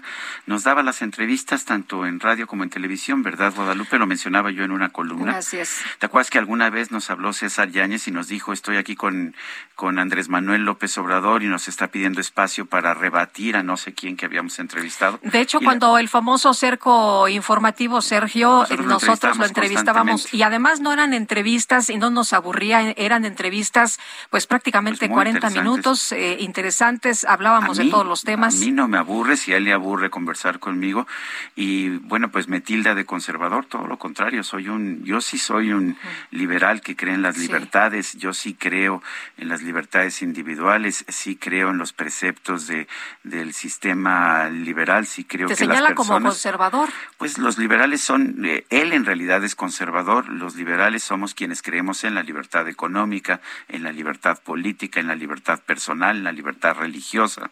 Eh, y en cambio los conservadores son los que piensan que el gobierno tiene que tomar todas las decisiones porque las personas no tienen la capacidad para decidir por sí mismas. Oye, y bueno, él ya decía, ¿no? Que los eh, que, que, los pobres son como animalitos, que hay que acercarles la, las, eh, la comida para que puedan vivir. Y nos dice nuestro equipo de producción que el, el caso este donde nos hablaron para tener espacio es el de Eva Cadena, te acordarás en Veracruz, ella era candidata.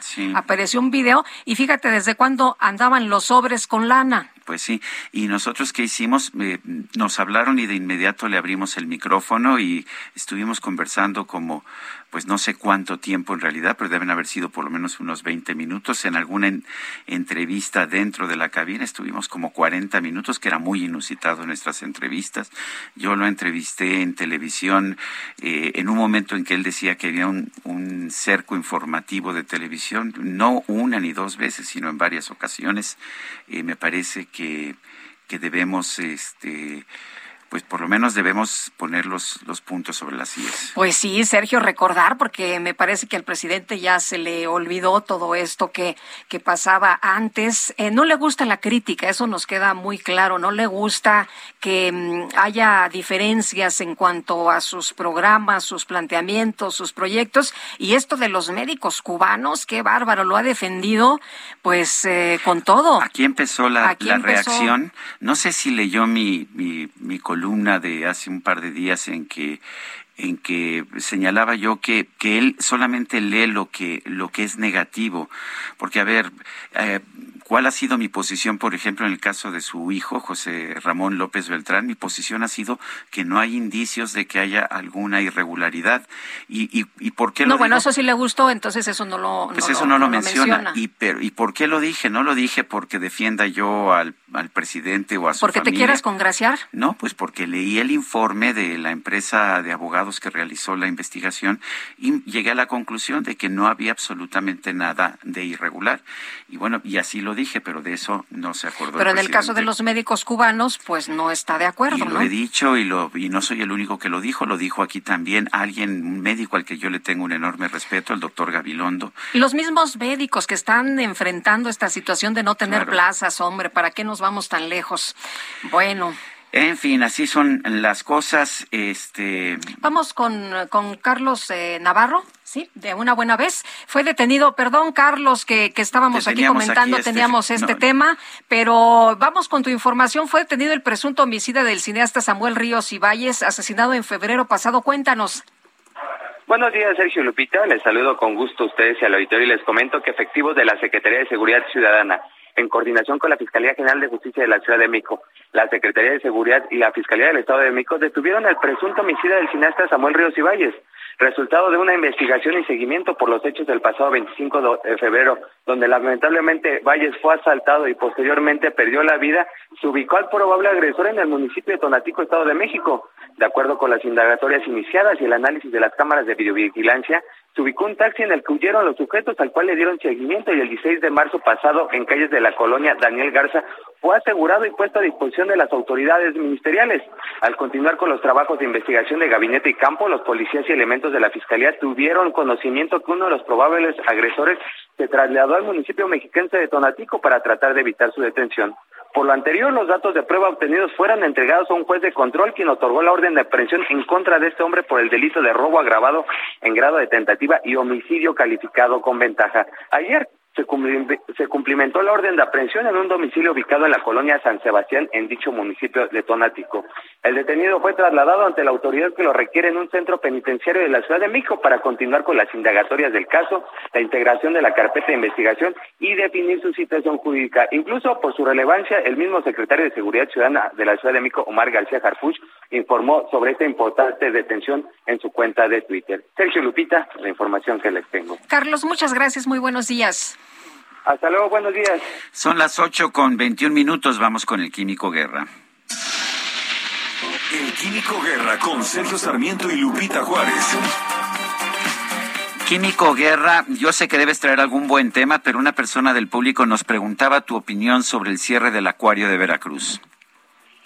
Pues eh, Sergio Lupita es una tristeza, el acuario más grande de América Latina, un ejemplo eh, que ha formado una gran cantidad de biólogos marinos, ha levantado y ha despertado la inquietud de muchos niños, muy bien manejado, un acuario, ¿verdad?, que tenía la excelencia desde el punto de vista de algo muy complejo, que es precisamente mantener eh, vida salada, de vida con agua de mar en esas dimensiones. Y pues yo creo que estas intentonas, bueno, ya no es una intentona, ya es una acción concreta de quitarle la empresa, es una empresa privada que genera eh, utilidades, pero que a final de cuentas tiene sus recursos en un fideicomiso, ¿verdad? Que es totalmente transparente. Y pues yo creo que el gobernador de Veracruz, con esta característica de él, ¿verdad? Que le ha eh, significado el, pues, el que, digamos, el sobrenombre de que es sumamente arbitrario, eh, quiere apoderarse de este acuario de Veracruz. Yo estoy triste, estoy enojado, y, no va a funcionar, Sergio Lupita, hay que entender que no es una cuestión eh, fácil manejar un acuario de ese de esas magnitudes y tiene que tener personal altamente calificado, no leal, ¿eh? en 90% y con 10% de conocimiento. Aquí se requiere el 100% del conocimiento de la vida marina. En fin, es un acto que a mí me está desconcertando, va encauzado dentro de un gran ferrocarril de eh, acciones de gobierno que no necesariamente van en beneficio de la sociedad humana, no van en beneficio de la sociedad mexicana, no van en beneficio del bienestar y de educación de todos nosotros. Me parece un acto arbitrario, deplorable y que lo va a perseguir el gobernador cuando deje de serlo. Yo creo que toda su vida, porque hay muchísima gente que está enojada, que está eh, de esta acción de gobierno de apoderarse de un ejemplo exitoso eh, que, efectivamente es gente de iniciativa privada, pero no por eso tienen que ser malos. Esa es mi opinión, Sergio. Pero rápidamente les quiero comentar una buena noticia. Hablando del mar, del acuario, estoy ahorita con una vista maravillosa de la laguna de y un poco más hacia allá del Mar Caribe, estoy en Cancún para dar una eh, entrevista acerca de una empresa de excelencia que se llama Aguacán. Es uno de los pocos ejemplos que hay en el país de un buen manejo tanto del agua potable como de muy importantemente el tratamiento de las aguas negras, de las aguas servidas que se llaman de los drenajes que salen de esta ciudad.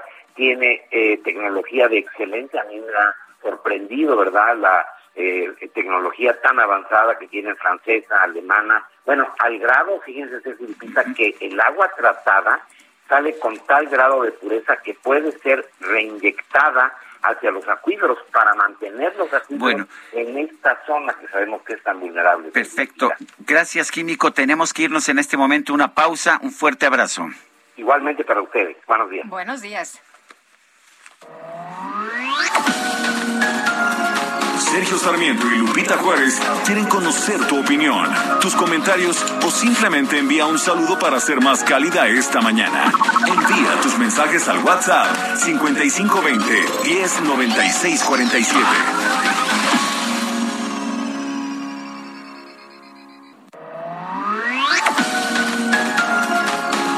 Continuamos con Sergio Sarmiento y Lupita Juárez por El Heraldo Radio.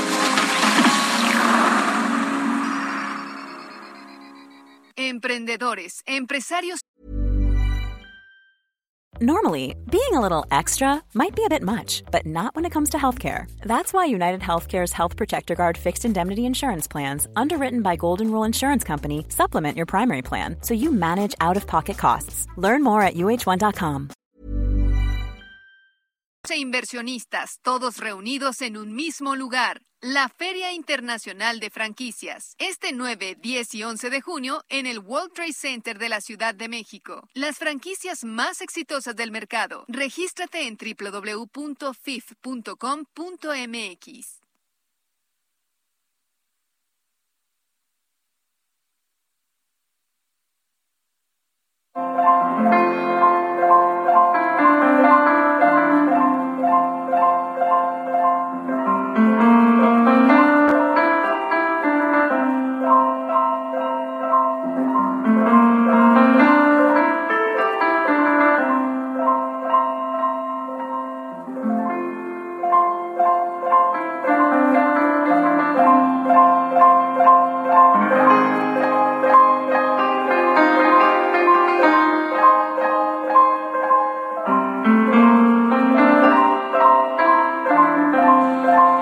Seguimos escuchando música de Isaac Albeniz. Hoy es aniversario luctuoso de este compositor español. Esta es la suite española número uno, opus 47.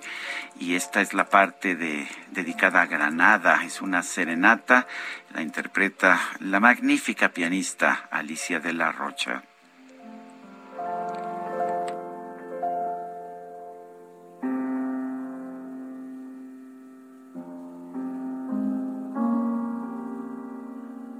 Oigan, hoy es mi cumpleaños. no, te, oía hasta este momento. Hoy ¿eh? es mi cumpleaños. Sí, se oía al aire, sí, porque yo no, yo no oía a Lupita. Bueno, adelante, sí.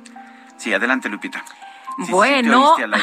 Yo era el que no te oía. ah, muy bien. Tú eras el que no me escuchaba, Sergio. Oye, pues eh, un abrazo, un abrazo a esta persona que nos envía saludos desde Houston. Nos está escuchando esta mañana, John Hernández. Y también Rosalía Maza nos dice buen día al mejor equipo de la radio. Y pues yo creo que el señor presidente no encuentra atractivo conversar con el señor Sarmiento, ya que de verdad su nivel está muy por debajo de mi respetado periodista Rosalía Maza. Eh, me manda Juan Guevara desde Houston varios mensajes que, casi nunca le hacemos caso a quienes nos escuchan allá en Houston o que nos escuchan en los Estados Unidos. Eh, uno de ellos es de Terry Cooper. Dice, Dear Sergio, lo voy a traducir al español. Ah, veo tu veo veo tu programa en el canal 21 de Houston. Me encanta tu voz. I love your voice, me dice. Pero como no hablo español, tengo el el traductor de Google siempre conmigo para para saber qué es lo que estás diciendo con tu dulce voz. Gracias a Terry Cooper. Thank you, Terry Cooper, for for liking my voice. Dice otra persona. Lo saludo, John Hernández de Houston. Me encanta cómo se ve Lupita Juárez hoy. ¿Cuándo van a dar el clima en Houston? Por, cien, por cierto, es mi birthday. Bueno, pues saludos a usted también, que no nos, ah, que no nos, ah, sí, John Hernández de Houston, feliz cumpleaños. Dice otra persona, ah, es también John Hernández, ¿por qué AMLO ataca a Sergio Sarmiento? Su, su hijo vive en una casota a 15 minutos de donde trabajo y esa casita no es de un soldado de los pobres. AMLO no, no puede que lo critiquen y por eso atacan. Sergio, si aburrieras a AMLO, no te escucharía diario. Bueno, pues, ¿qué, le puedo yo decir? Eh, creo que no... bueno, gracias por su mensaje. Oye, dice la maestra Gloria Patiño, pobre presidente tan ignorante y tan cerrado, pobre de nuestro país con ese presidente tan conservador. Dice otra persona, qué barbaridad, pobre presidente. Ah, no, ya lo acabas. Es lo que acabo de... Lo que, lo que acabas de Danos la hora mejor. Sí, vámonos, vámonos al jaque mate cuando son las 8 de la mañana con 34 minutos. Jaque Mate con Sergio Sarmiento. Señor presidente de la República, no, yo entiendo que no estoy a su nivel, pero déjeme decirle primero que no. Yo no me aburro, no me aburro de escucharlo. Para mí es un deber y, es muy importante para mí saber lo que usted dice, porque usted es el presidente de la República, electo por la mayoría de los votos de los ciudadanos, y por eso, por supuesto, le tengo respeto, enorme respeto. Esto no significa que no pueda yo ser crítico. Lo he dicho aquí, lo he dicho mil veces, pero quiero repetirlo.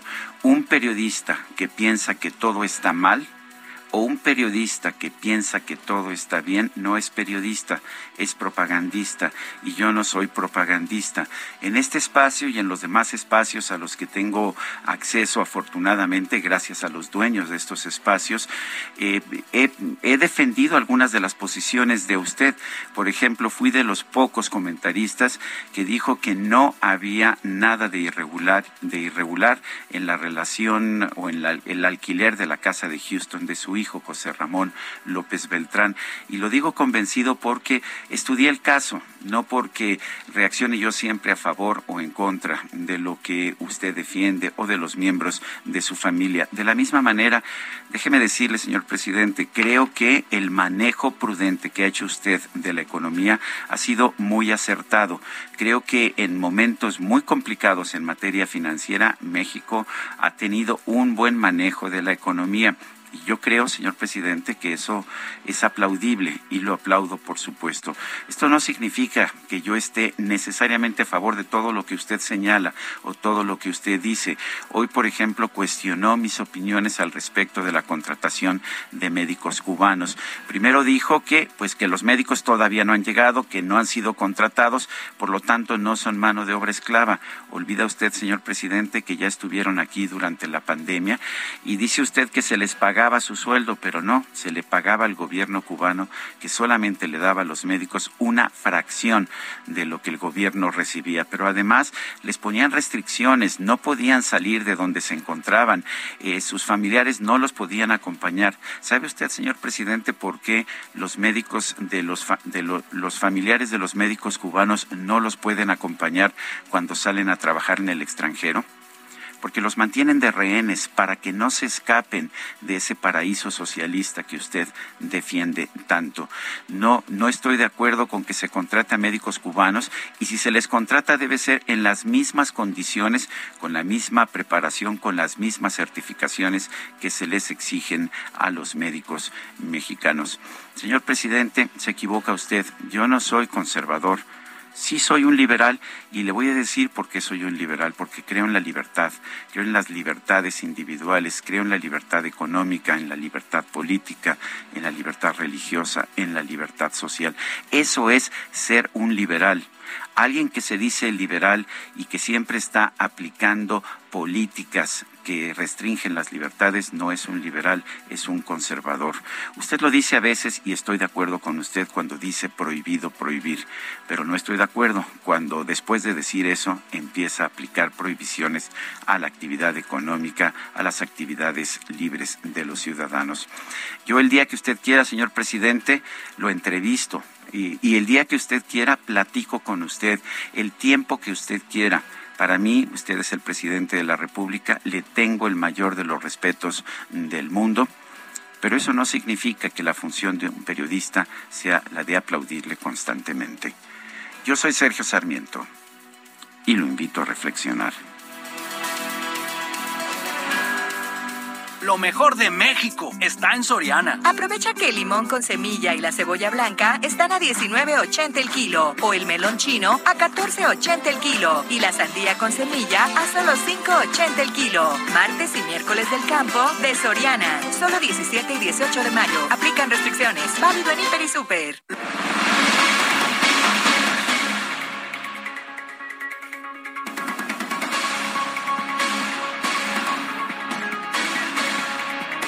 Bueno, continuamos con la información. Las aerolíneas mexicanas han perdido ingresos de aproximadamente 5 millones de pesos a un año de que la Administración Federal de Aviación redujo la categoría de la aviación en México. Y Fernando Gómez, analista de aeropuertos y negocios, está en la línea telefónica. Agradecemos que platiques con nosotros esta mañana. Oye, y preguntarte, preguntarte, pues prácticamente se cumple un año de perder la categoría 1 con Estados Unidos. ¿Y cómo ves la situación? ¿Estamos listos? Listos para, para recuperarla? ¿Estamos haciendo bien las cosas? Gracias, Lupita y Sergio. Muy buenos días a todos.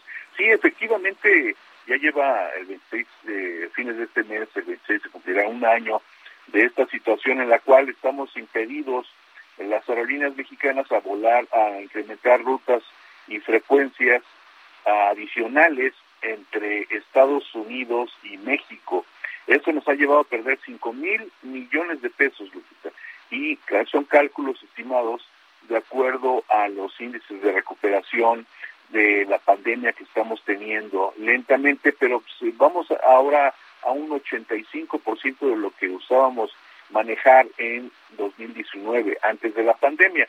Esto, esta situación se podría prolongar todavía, eh, según eh, lo que han declarado las autoridades hasta el tercer, el cuarto trimestre de este año. O sea, a fines de este año estaríamos quizás en posibilidades de presentar todas las pruebas, las constancias, los requisitos, porque esto se tiene que auditar con los inspectores de la Organización de Aviación Civil Internacional, que es el órgano mundial que normatiza este tipo de situaciones, que regula, que establece las normas y hasta solo hasta que se cumpla con el total de los requisitos entonces podemos estar pensando en que nos levanten esta esta esta este, esta categorización a nivel 1 y podamos restablecer vuelos hacia y desde Estados Unidos. Repito, sí hay vuelos, pero no podemos incrementar vuelos adicionales, ni rutas ni frecuencias.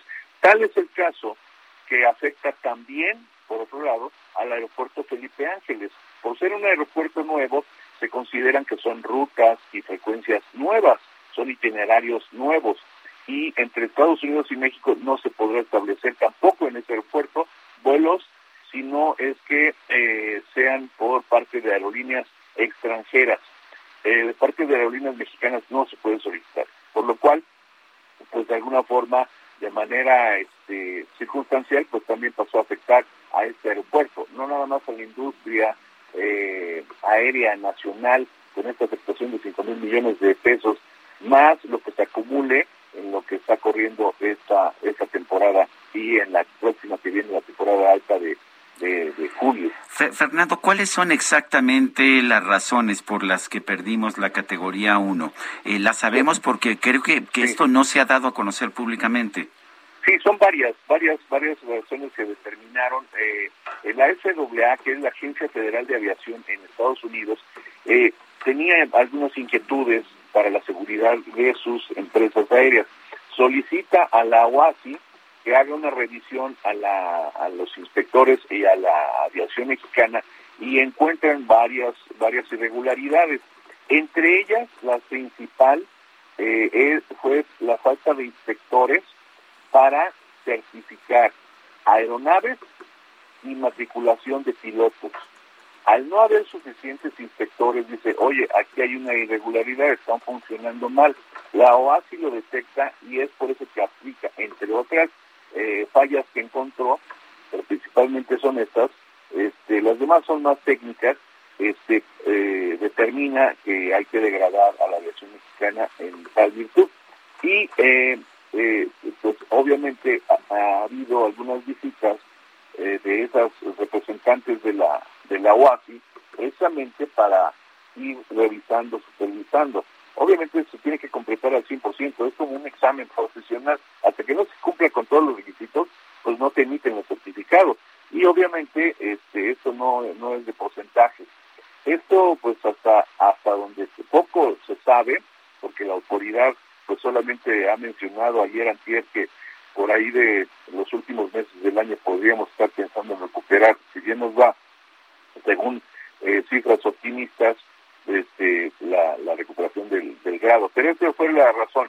Y previo a eso, se preguntarán, ¿y por qué no había inspectores? Porque no había presupuestos. Entonces, a alguien se le olvidó. Oye, pero, pero algo cambió, Fernando, porque esto que nos estás diciendo es muy grave y, si, y si no ha cambiado todo esto que nos dice, si no se ha subsanado, pues entonces eh, no vamos a, a regresar, ¿no? Ah, no, no, no, esto no se levanta hasta que se complete el total de requisitos. Y es muy grave, y es doblemente grave porque ya nos había ocurrido, Sergio Lupita, este, ya nos había ocurrido hace dos años, en el sexenio de Peña Nieto, eh, perdón, hace seis años, en el sexenio de Peña Nieto ya había ocurrido, y se tardaron en aquel entonces un año aproximadamente en recuperar esa categoría. Nunca se habló, nunca establecieron cifras de, de, de esta, este perjuicio o afectaciones a los ingresos de las aerolíneas, de los aeropuertos y de las autoridades también, porque pierden al dejar de percibir este, servicios o cobrar servicios aeronáuticos. Eh, eh, nunca se habló de cuáles eran las pérdidas. Hicimos los cálculos y aproximadamente esa cantidad que estábamos mencionando al principio, que no es nada desdeñable, sobre todo ante la situación y el panorama por la que están atravesando las aerolíneas, eh, en esta pandemia el incremento en el costo de la turbocina y eh, obviamente también el encarecimiento de costos de servicios aeroportuarios. Muy bien, pues Fernando Gómez, analista de aeropuertos y negocios, gracias por conversar con nosotros. Buenos días. Muy buenos días, encantado de haber estado con ustedes. Saludos a todos. Son las ocho con cuarenta y cinco minutos. Vamos con Mónica Reyes, nos tiene información. Adelante, Mónica. Muy buenos días, Sergio Sarmiento, Lupita Juárez, amigos, qué gusto saludarlos. ¿Tienes algún imprevisto y necesitas dinero en efectivo? Ya no te quiebres la cabeza. Crédito personal Citibanamex está para ti. Pídelo hoy mismo por promoción, no te cobra comisión por apertura. Además, lo pagas en mensualidades fijas y la tasa de interés es de las más competitivas. Ve a tu sucursal más cercana y pídelo o desde Citibanamex móvil. Aprovecha esta oportunidad. Requisitos y CATE en citibanamex.com. Regresamos con ustedes, Sergio Lupita. Muy buenos días. Gracias. Gracias. Buenos días, Mónica. Bueno, pues tras comparecer hoy ante los integrantes de la sección instructora del Congreso del Estado, el fiscal anticorrupción de Tamaulipas, Raúl Ramírez, ratificó la solicitud de declaratoria de procedencia de enjuiciamiento penal contra de la coordinadora de Morena, Úrsula Patricia Salazar Mojica, por el probable delito de cohecho y fue citada este jueves a la audiencia en su defensa. La diputada local y sobrina del presidente López Obrador enfrenta una investigación de la Fiscalía Especializada de Combate a la Corrupción de Tamaulipas, luego de la difusión de dos audios en los que pide moches a un proveedor cuando fungía como jefa de recursos humanos y finanzas del CONALEP de Tampico en 2018, derivado de una denuncia del PRD. El pasado martes, en reunión de la sección instructora, presentó como evidencias 11 medios de prueba, entre ellos las fechas en las que se realizaron las llamadas telefónicas, es decir, los días 13 y 16 de noviembre del 2018. Las llamadas, acusó la Fiscalía, tuvieron como fin que se pagara una factura inflada a la legisladora morenista.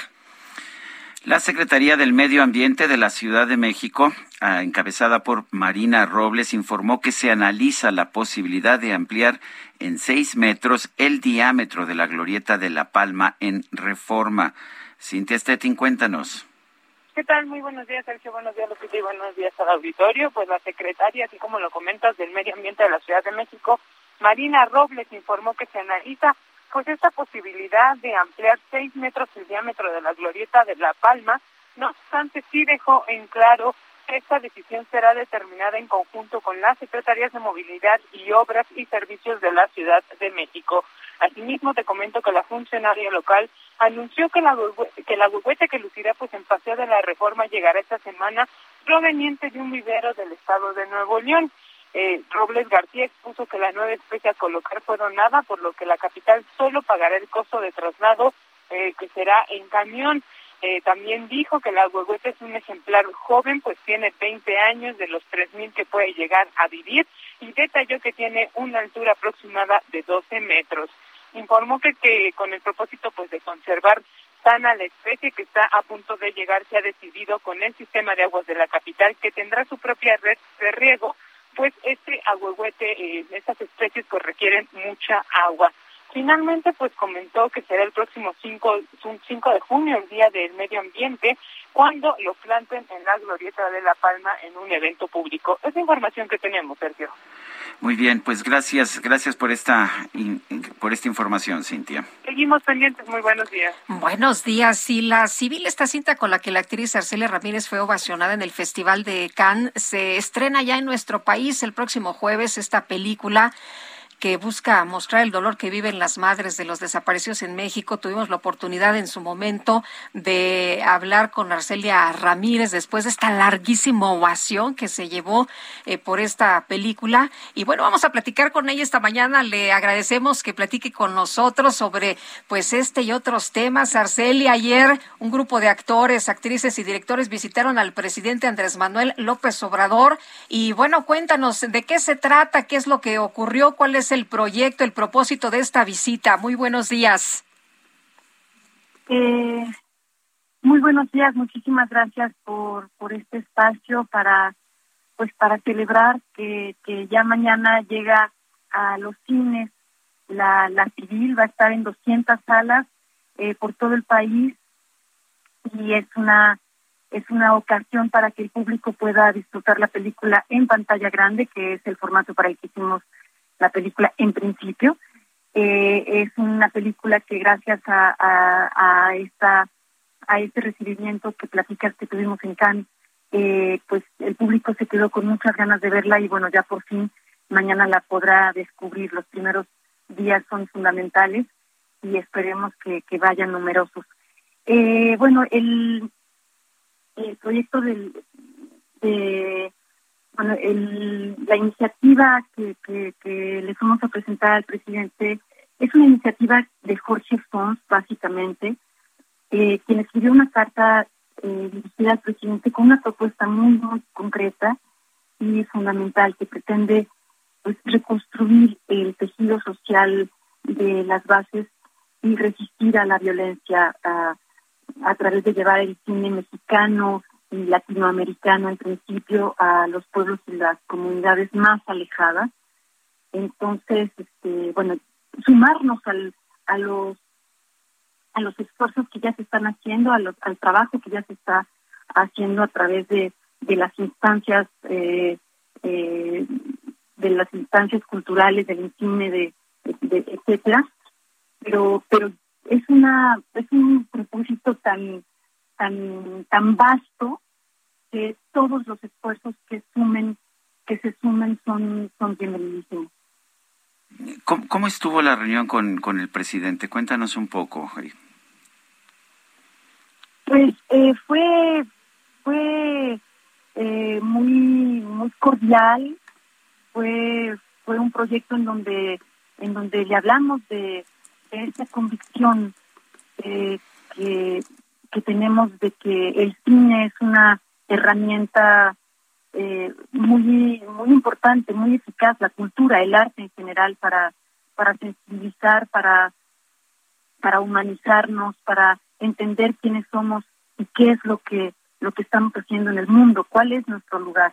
Entonces, eh, hay un desamparo tan grande y yo pienso que la violencia también se, eh, los, los, los círculos de violencia se, se alimentan de, de esto, de, del, de la pues como de la del, de la pobreza espiritual también del del como de, de, de la falta de, de, de una robusta educación artística. Pues bueno por lo por lo menos creo que, que es una herramienta muy importante para para fortalecernos como como sociedad y como país muy bien. Eh, ¿Dónde podremos ver las carteleras o cómo podremos ver o cómo podrá ver la gente, informarse, cómo van a llegar a los a, a las comunidades, se sabe?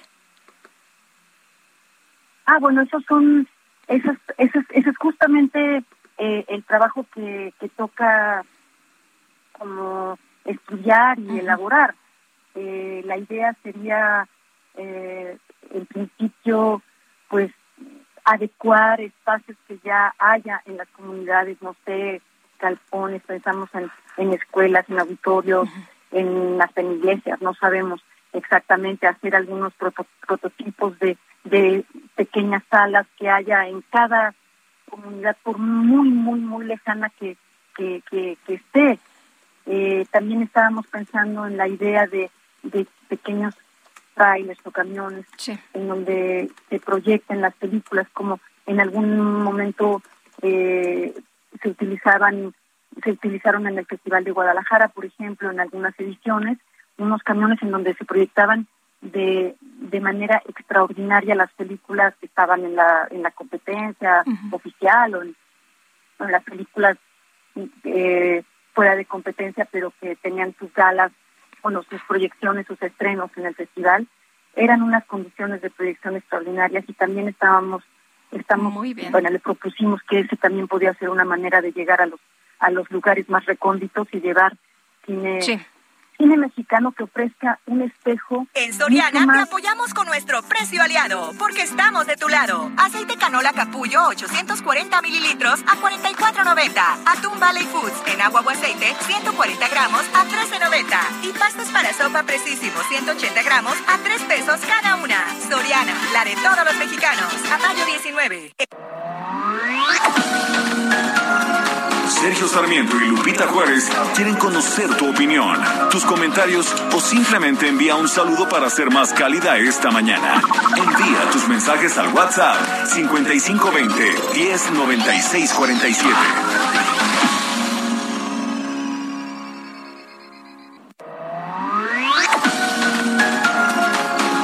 Continuamos con Sergio Sarmiento y Lupita Juárez por El Heraldo Radio.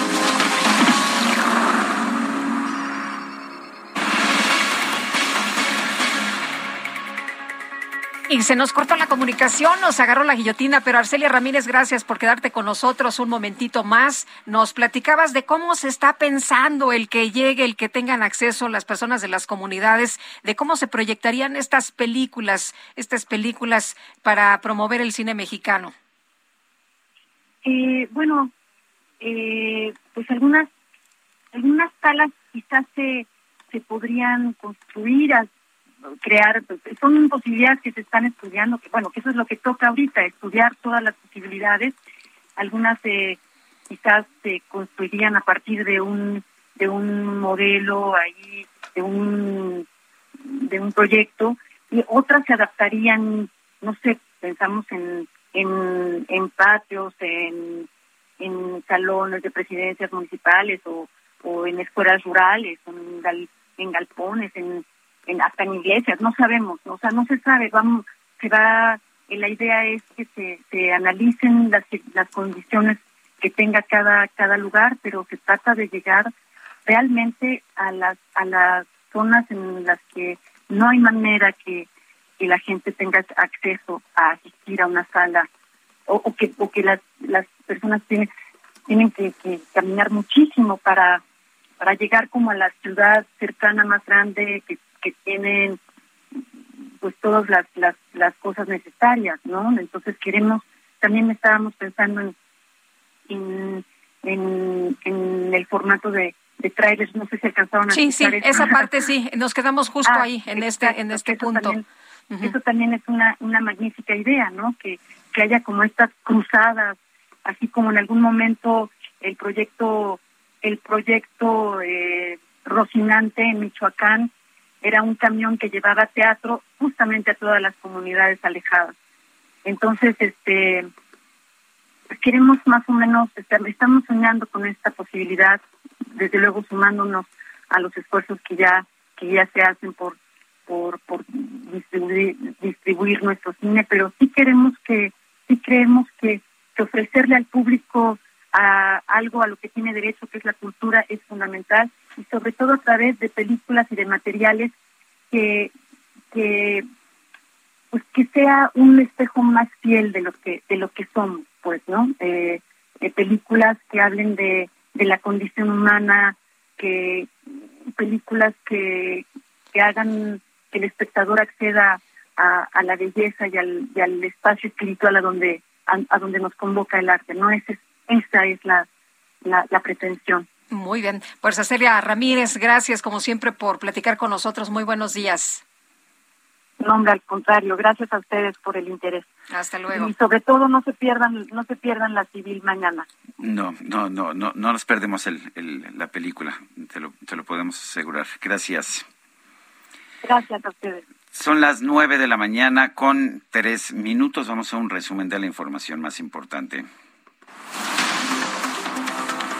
Desde Palacio Nacional, el presidente López Obrador señaló que el plan para contratar a médicos cubanos en México por el momento es solo un acuerdo firmado con el gobierno de la isla.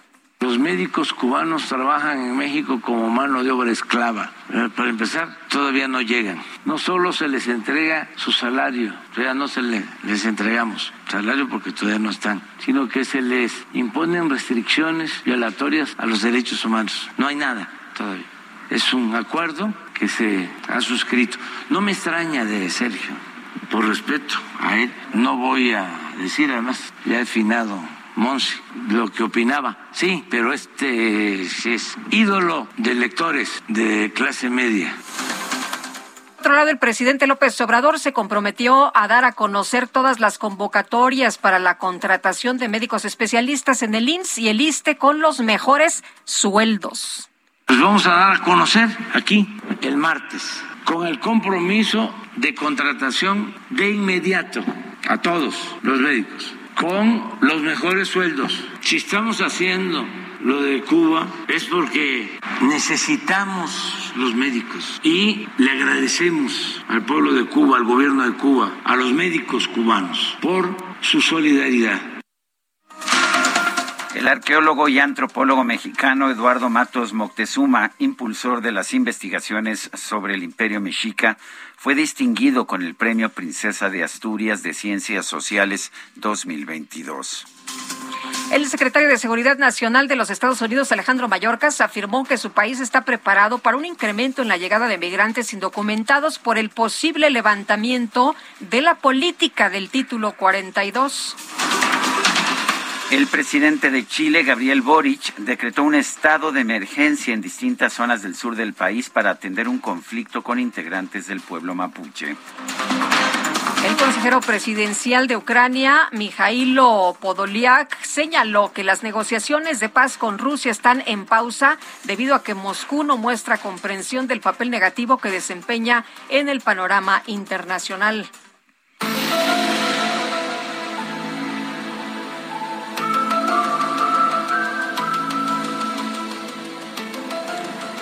Congreso de los Estados Unidos celebró una audiencia dedicada a los ovnis, convocada por el Subcomité de Contraterrorismo, Contrainteligencia y Contraproliferación de Inteligencia. Participó el subsecretario de Defensa para Inteligencia y Seguridad, Ronald Moultrie. En la sesión se dio a conocer que del 2004 a la fecha se han registrado por lo menos 400 encuentros de personal militar con fenómenos aéreos no identificados.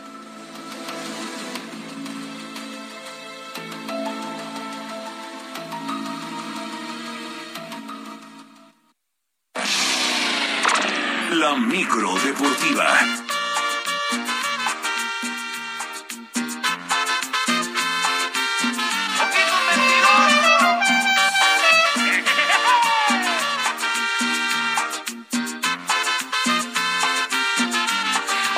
Hombres que estábamos bailando aquí, Julio Romero y yo. ¿Cómo estás, Julio? Buenos días. Ya empiezo a sudar, ya empiezo a sudar después de dos, tres pasos prohibidos. ¡Qué cosa, qué Este, cosa! ¿Cómo están, Sergio Lupita, amigos del auditorio? Muy buenos días, muy bien. Pues la verdad es que, pues música de, de media semana, de media semana, porque ya como se nos está desinflando el globo, pues hay que ponerle un poquito de oxígeno al asunto.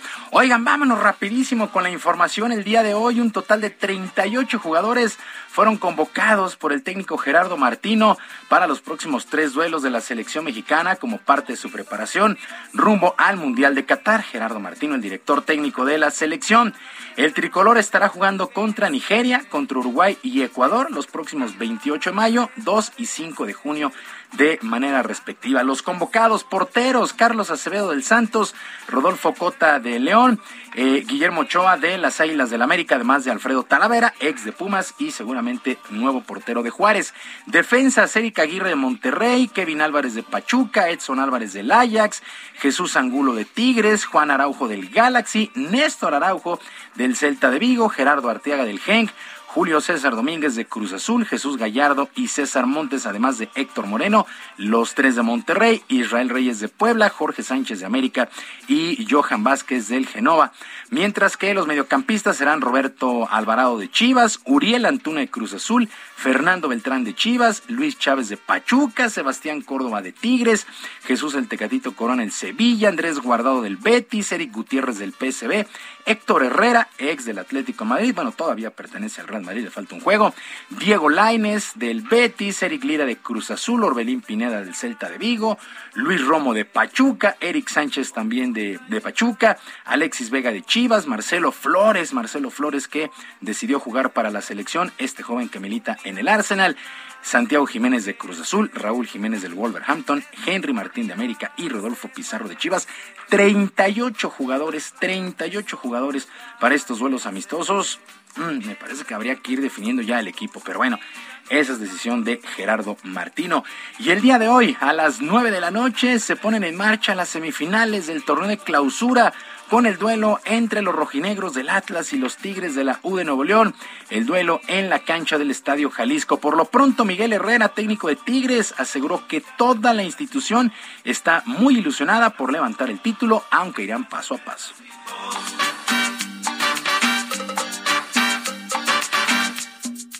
Deseo, la verdad, deseo de, hacer bien las cosas porque creo que el equipo lo ha mostrado durante el torneo. Deseo de que estos chavos vuelvan a levantar una copa porque pues, se han acostumbrado a eso. Entonces, ansia, no, más bien deseo, ¿no? Un deseo grande porque, reitero, los muchachos lo han hecho bien, ¿no? Y, y creo que si seguimos haciendo las cosas bien, pues lo, lo podría conseguir el grupo.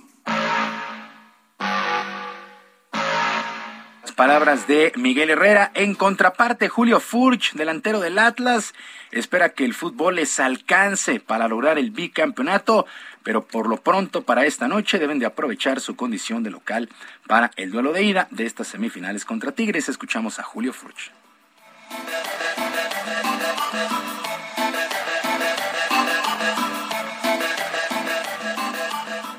Creo que para, para volver a ser campeón hay que ganarle a los mejores y pelear con el que sea. Así que eh, creo que ganarle a Tigres va a ser eh, también algo muy, muy bueno en, lo anímico para, para poder llegar a la final y, y conseguir el bicampeonato. Creo que, que sería el sueño de todos, ¿no? Las cosas, Atlas contra Tigres, el día de hoy, 9 de la noche, arrancan las semifinales. Según las casas de apuestas, salen como favoritos los Tigres por el momento que están atravesando y por el plantel que tienen, pero en verdad no descartar a los rojinegros del Atlas. Y en una verdadera fiesta, una verdadera fiesta, ayer por la noche en el Estadio Nemesio 10, los Diablos Rojos del Toluca derrotaron un gol por cero al Bayern Leverkusen en duelo amistoso que fue presenciado por cerca de 30 mil aficionados.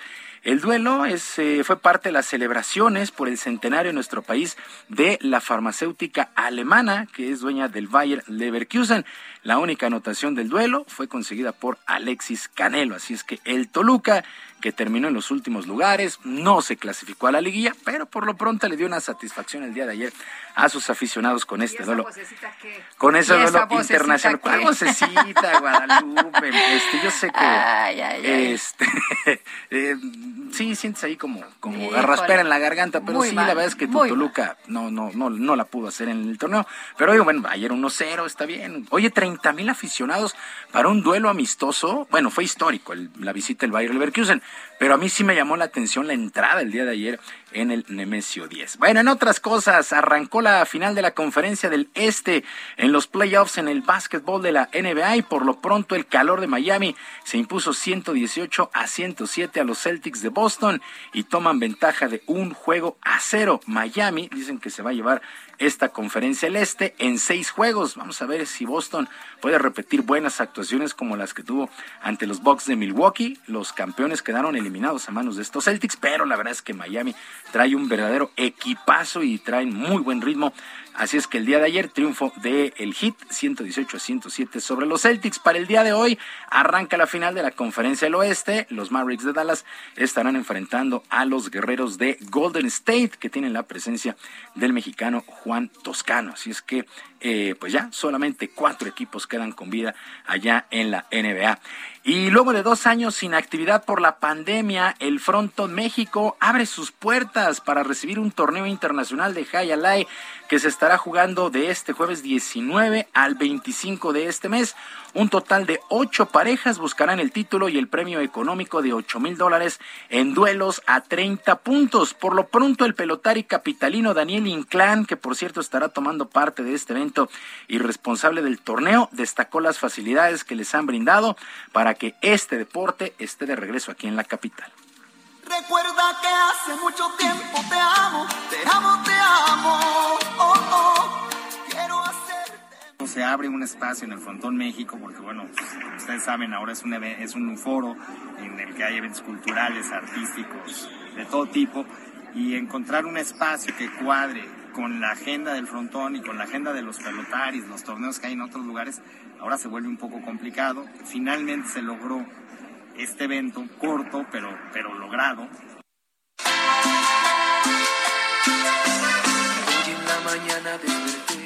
Bueno, pues a partir de este jueves arranca este torneo internacional. Eh, dos duelos por día a 30 puntos. La verdad es que está bien interesante el regreso del High Alay al Frontón México. Sergio Lupita, amigos del auditorio, la información deportiva este miércoles. Les recuerdo nuestras vías de comunicación en Twitter. Estoy en arroba jromerohb, en arroba jromerohb, además del canal de YouTube Barrio Deportivo, Barrio Deportivo en YouTube de lunes a viernes a las 7 de la noche. Que tengan un extraordinario miércoles. Gracias, Julio Romero. Muy buenos días. Bonito día para todos. Y no soporto el llanto si no me das el sí. Son las nueve de la mañana con 14 minutos. En redes sociales se hizo viral un video en el que la doctora Ana Cecilia Jara, especialista en genética, expresa su desacuerdo con el plan del gobierno federal para contratar a médicos cubanos. Dice que no hay plazas, no hay plazas ni para ella, que pues que trabaja en genética, que es de alguna forma la ciencia del futuro, pero tampoco para sus compañeros en, en otras ramas de la medicina. Tenemos en la línea telefónica a la doctora Ana Cecilia Jara. Ana Cecilia, gracias por tomar nuestra, por tomar nuestra llamada, por porque me imagino que no todo el mundo ha visto tu video, yo lo vi, la verdad me sentí muy conmovido. Eh, cuéntanos, o sea, ¿sí has tratado de, obtener una plaza en el sector, en el sector médico? Muchas gracias por el espacio. sí, yo solamente llevo dos años esperando una plaza, bueno, estoy en la bolsa de trabajo de LIMS, pero sé de compañeros que llevan siete años, doce años en espera de plazas y eh, así cubriendo suplencias, ¿no? O estas bases que se llaman 08, contratos tipo 08. Entonces, claro que nos conmovió como médicos, como gremio, que, que nos digan que no hay plazas cuando nosotros llevamos ahí pues años esperando una. Y de ahí surge mi video que efectivamente viralizó más allá de lo que de lo que esperaba. Y pues ya nos estamos organizando como médicos. Eh, tenemos una una página de internet, se llama, bueno, es una página que yo ya tenía antes, que es soydoctoranoseñorita.com, en donde nos estamos eh, registrando todos los médicos que estamos en búsqueda de plaza. Ya tenemos más de 2.000 registros entre médicos generales y especialistas. Eh, Ana Cecilia, eh, se enojaron mucho, les eh, parece que, que, les incomodó el que se dijera esta verdad sobre la falta de plazas después de que se anunció por parte del presidente Andrés Manuel López Obrador que se iba a contratar a médicos cubanos porque, bueno, lo que señalan es que ustedes no quieren ir a lugares remotos, que ustedes son los que no quieren, de hecho, el propio doctor Alcocer lo decía el día de ayer, ¿no? Que pues ahí están los lugares. Sí, eh, yo creo que hay que llegar a un punto medio. Si bien nos vamos a zonas eh, marginadas en el servicio social y en estos casos pues hemos visto varios médicos que, que han asesinado, entonces sí, el tema de la seguridad es pues es un tema que, que se tiene que abordar. Mm, así como que como médicos tenemos el conocimiento, pero no lo podemos usar si no tenemos las herramientas. O sea, necesitamos un lugar, una infraestructura en donde podamos ejercer, eh, en donde tengamos medicamentos y seguridad. El, eh, ¿Sabemos algo acerca de cuánto se les paga a los médicos cubanos? ¿Ustedes tienen alguna información sobre este tema? Mm, hemos, o sea, yo vi en las noticias de algo de 140 mil pesos, pero la verdad desconozco las fuentes. Eh, doctora, el, Fatlala Cabani, quien es funcionario del gobierno capitalino, secretario de Desarrollo Económico, en un tuit eh, escribió, te reto a que en este momento seas congruente, renuncies a la plaza que tienes y te traslades a la sierra en Guerrero y pongas el ejemplo. Haz válido el juramento hipocrático y ve a donde más se necesita un médico. Lo demás es pose barata y posteó el teléfono del IMSS. Eh, ¿cómo, ¿cómo, es este tipo de reacciones? Pues eh, eh, es, es triste, uno busca dialogar, uno busca encontrar una solución y nos topamos con esto. Eh, justamente le, le, respondí que yo, sin pensarlo, me iría a Guerrero si hay una plaza de genética. Si bien irme eh, a Guerrero como médico general, pues creo que sería un, un tanto un desperdicio de tantos años de estudio eh, con una alta especialidad para, para estar eh, pues sí, atendiendo cosas de primer nivel de salud. Sin embargo, existen muchísimos médicos generales que están dispuestos a atender justamente esto de el, primer nivel de salud. Y, y, como digo, o sea, plazas lo que dicen eh, es que se necesitan especialistas. Pues los especialistas aquí estamos y, y como les digo, si se abre una plaza de genética ya, yo seré la primera en irme a Guerrero y sería feliz porque me llenaría de pacientes además.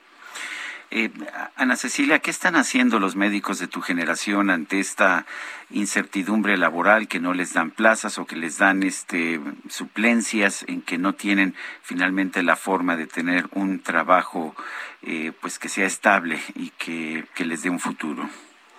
Pues de hecho creo que no se había alzado la voz antes, creo que es algo que ya todos teníamos como sentimiento, como pensamiento. Eh, entonces a partir de ahora estamos organizándonos, la verdad es que no fue algo planeado, entonces apenas de ayer a hoy pues estoy hablando con colectivos médicos y demás, viendo qué es lo que podemos hacer y, y armando esta esta convocatoria de, de todos los que estamos disponibles para una plaza. Afortunadamente hoy justamente anunciaron que el martes pues se va a publicar la convocatoria con eh, con contrataciones inmediatas, entonces esperamos que así sea. Eh, estabas haciendo un llamado para que hicieran una lista. ¿Qué, ¿Cómo ha sido la respuesta? Sí, exactamente. Llevamos más de 2.200 médicos aquí. Eh, 2.200 médicos, algunos, aquí por ejemplo hay uno que lleva 16 años esperando una plaza.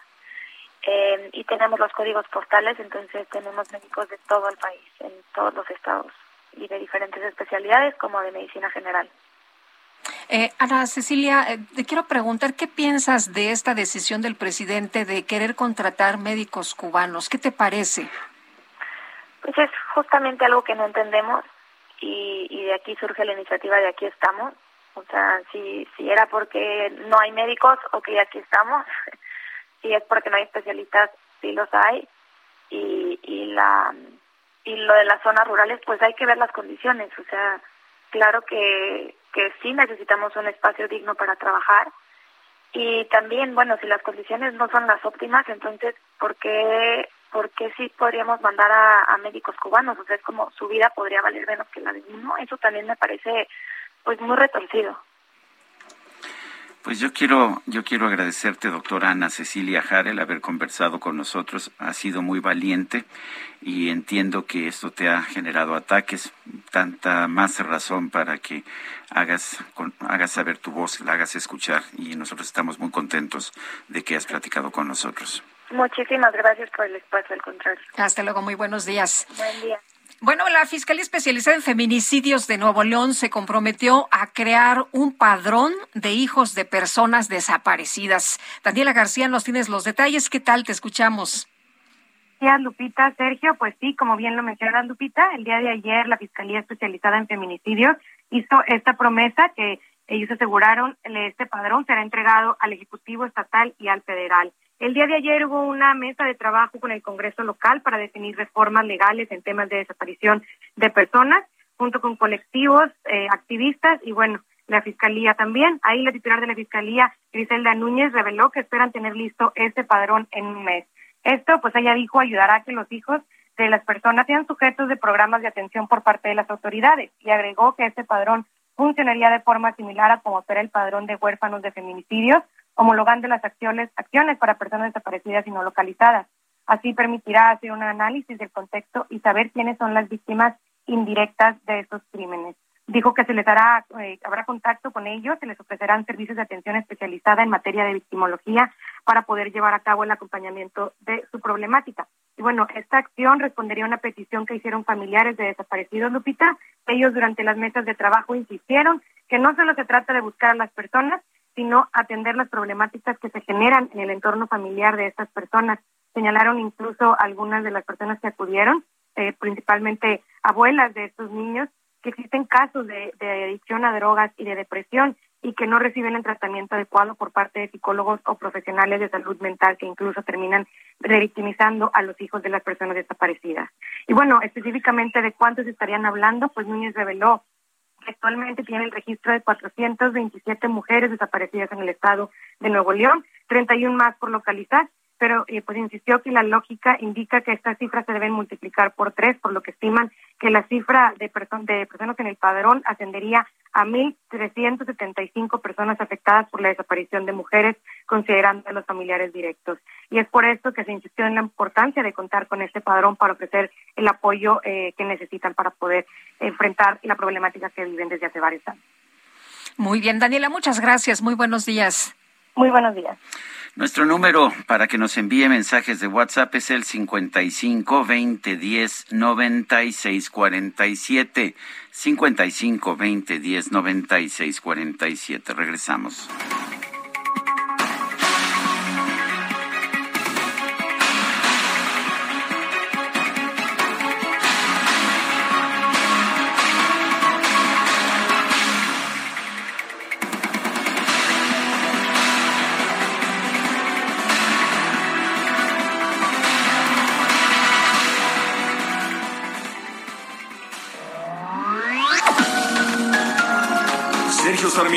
Lupita Juárez quieren conocer tu opinión, tus comentarios o simplemente envía un saludo para ser más cálida esta mañana. Envía tus mensajes al WhatsApp 5520 109647.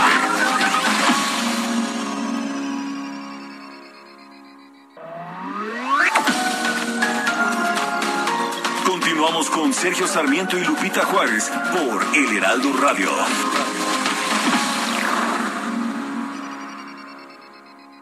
En Soriana te apoyamos con nuestro precio aliado, porque estamos de tu lado. Huevo blanco precisísimo 18 piezas a 41.90. Higiénico Regio R3, Almond Touch 4 rollos a 34 pesos. Y jabón de tocador Palmolive clásico en barra de 100 gramos a 9 pesos. Soriana, la de todos los mexicanos. A mayo 19. Gastrolab, historia, recetas, materia prima y un sinfín de cosas que a todos nos interesan. Hola amigos del Heraldo Radio, soy el chef Israel Arechiga de Gastrolab. ¿Y cuántas veces no hemos tenido antojo de preparar un kebab en casa, pero a veces no sabemos cómo preparar la carne y sobre todo el aderezo tan particular que lleva? Así que bueno, más allá de si lo vamos a servir con tortilla de harina, con pan árabe o con un pampita, lo más importante es tener el aderezo correcto, ya que la carne se puede adaptar muy fácil, pero el diablo está en el detalle y el aderezo de kebab lo vamos a hacer con yogur griego, con mayonesa, con jugo de limón, con un poquito de ajo molido, un poquito de azúcar, comino, curry, pimienta, perejil fresco recién picado, que ahí está la clave, y un poco de sal. Todos estos ingredientes los vamos a mezclar cuidando que tenga un punto de sal bastante rico pero que no se pase y sobre todo que el jugo de limón le dé la acidez correcta, ya que si la carne tiene un poco de grasa, esto va a ayudar a limpiarnos y va a ser mucho más rico el bocado. Así que bueno, ya tenemos las claves para un aderezo rico, lo de menos es decidir si va a ser con pampita, tortilla de harina o pan árabe. Esta receta y más la podemos encontrar en gastrolabweb.com, así que ya saben, no hay pretexto para preparar un buen kebab. En Soriana encuentras la mayor calidad. Aprovecha que el pollo entero fresco está a 37.90 el kilo y la carne molida de res 80-20 a 87.90 el kilo. Sí, a solo 87.90 el kilo. Soriana, la de todos los mexicanos. Solo 17 y 18 de mayo. Aplican restricciones. Válido en Hiper y Super.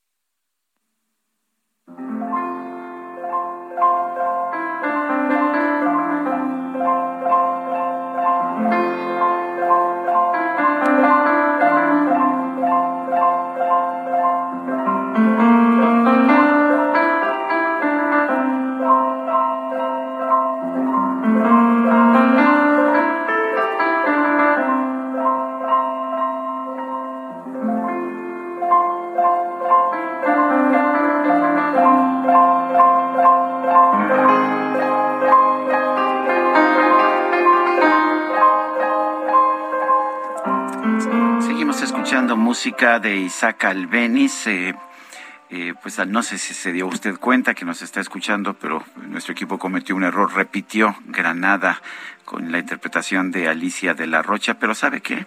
Se disfruta, ¿eh? se disfruta, la verdad es que hasta se agradece. Granada, escuche, vamos a escuchar un momento, casi se oye correr el agua por las fuentes. ¿No la escuchas? Qué bonito, qué bonito. Bueno, pues eh, tenemos mensajes después de esta postal. Este interludio. Oye, nos dice el zorro enjaulado. Ahí te va. El zorro, enjaulado. Pobrecito, y hay que abrirle la jaula. Bueno, dice, leo y escucho todos los días a Sergio Sarmiento y Lupita Juárez para no ser adoctrinado de López Obrador. Si por hacerlo soy de clase media, que me apunten en la lista. Bueno, dice Will de la Asturias, de la Ciudad de México. Buenos días, mis respetos para Sergio, toda una institución en sabiduría. Bravo por sus palabras en jaque mate. Gracias a Will y gracias a mucha gente que me ha mandado mensajes en privado, eh, tanto por la intervención de hoy del presidente en contra de mi persona como por eh, eh, lo que he expresado en mi jaque mate. Oye, María Villaseñor dice, muy buenos días, Sergio y Lupita, es la primera vez que me comunica con ustedes. Me encantó el comentario de Sergio en respuesta a AMLO.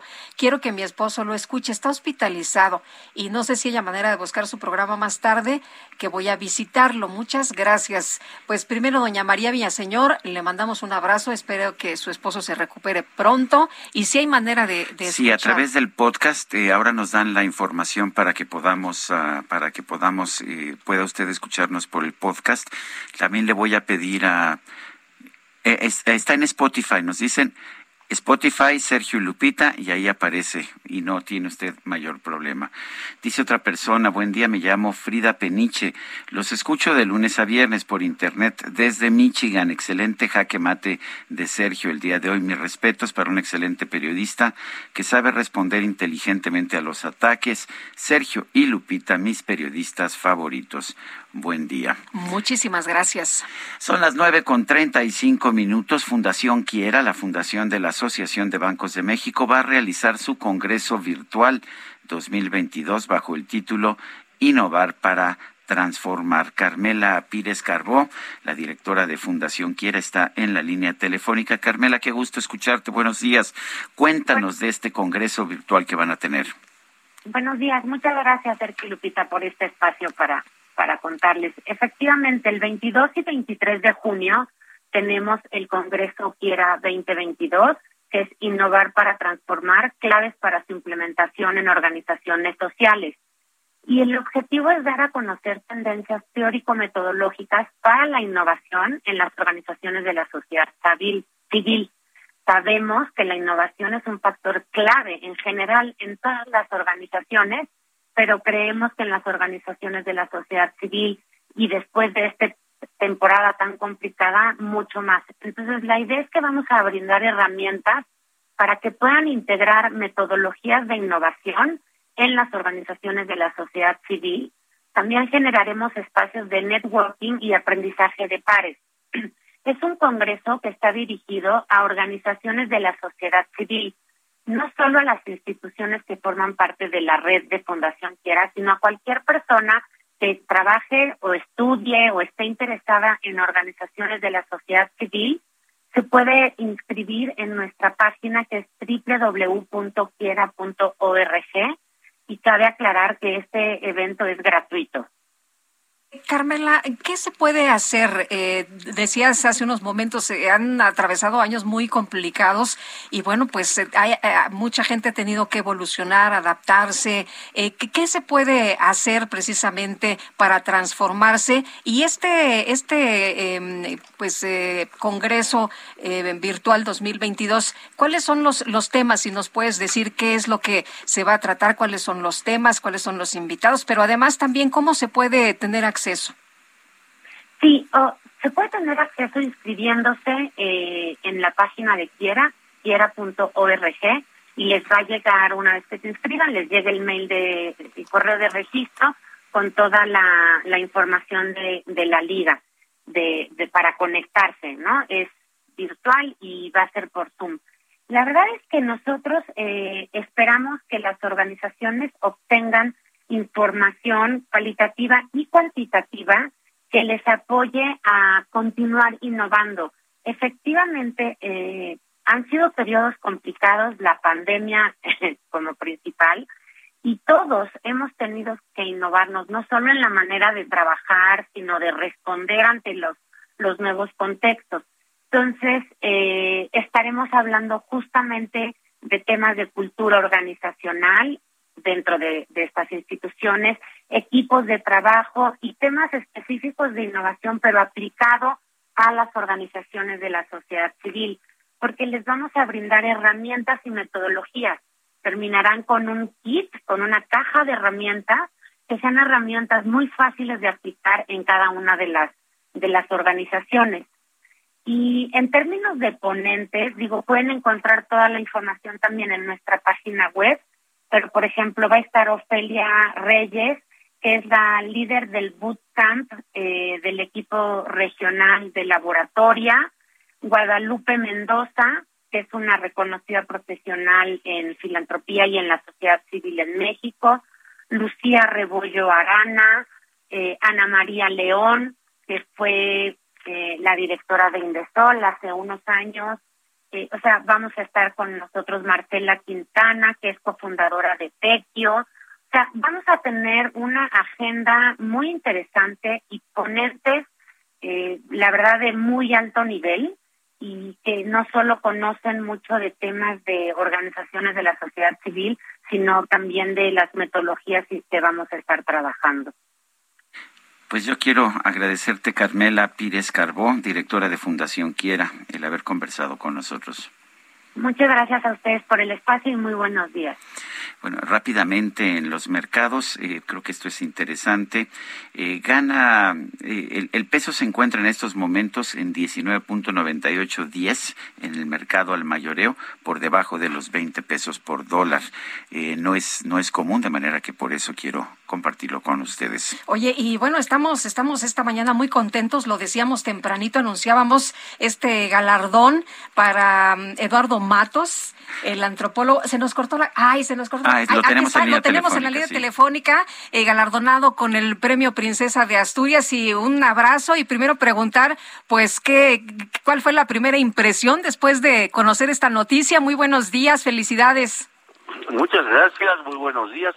Bueno, Eh, claro, la noticia me la dieron en la madrugada y desde luego que fue para mí eh, una enorme emoción, un, un gran honor, ¿no? Recibir el, el premio Princesa de Asturias en la rama de ciencias sociales, ¿no?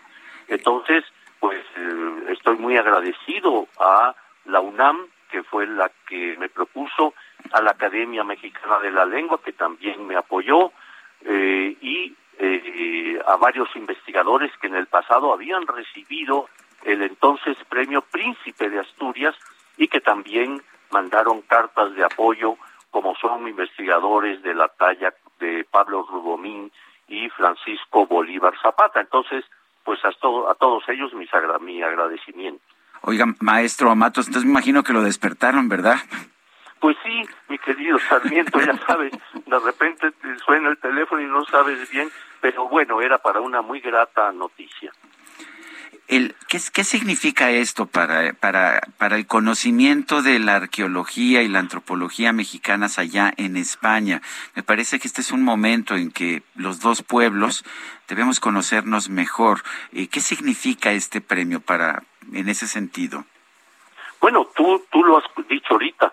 Eh, creo que eh, a través de la antropología, a través de la historia, de la arqueología, pues sirve para unir estos vínculos entre, en este caso, de dos países, pues que están unidos por lazos indisolubles, ¿no?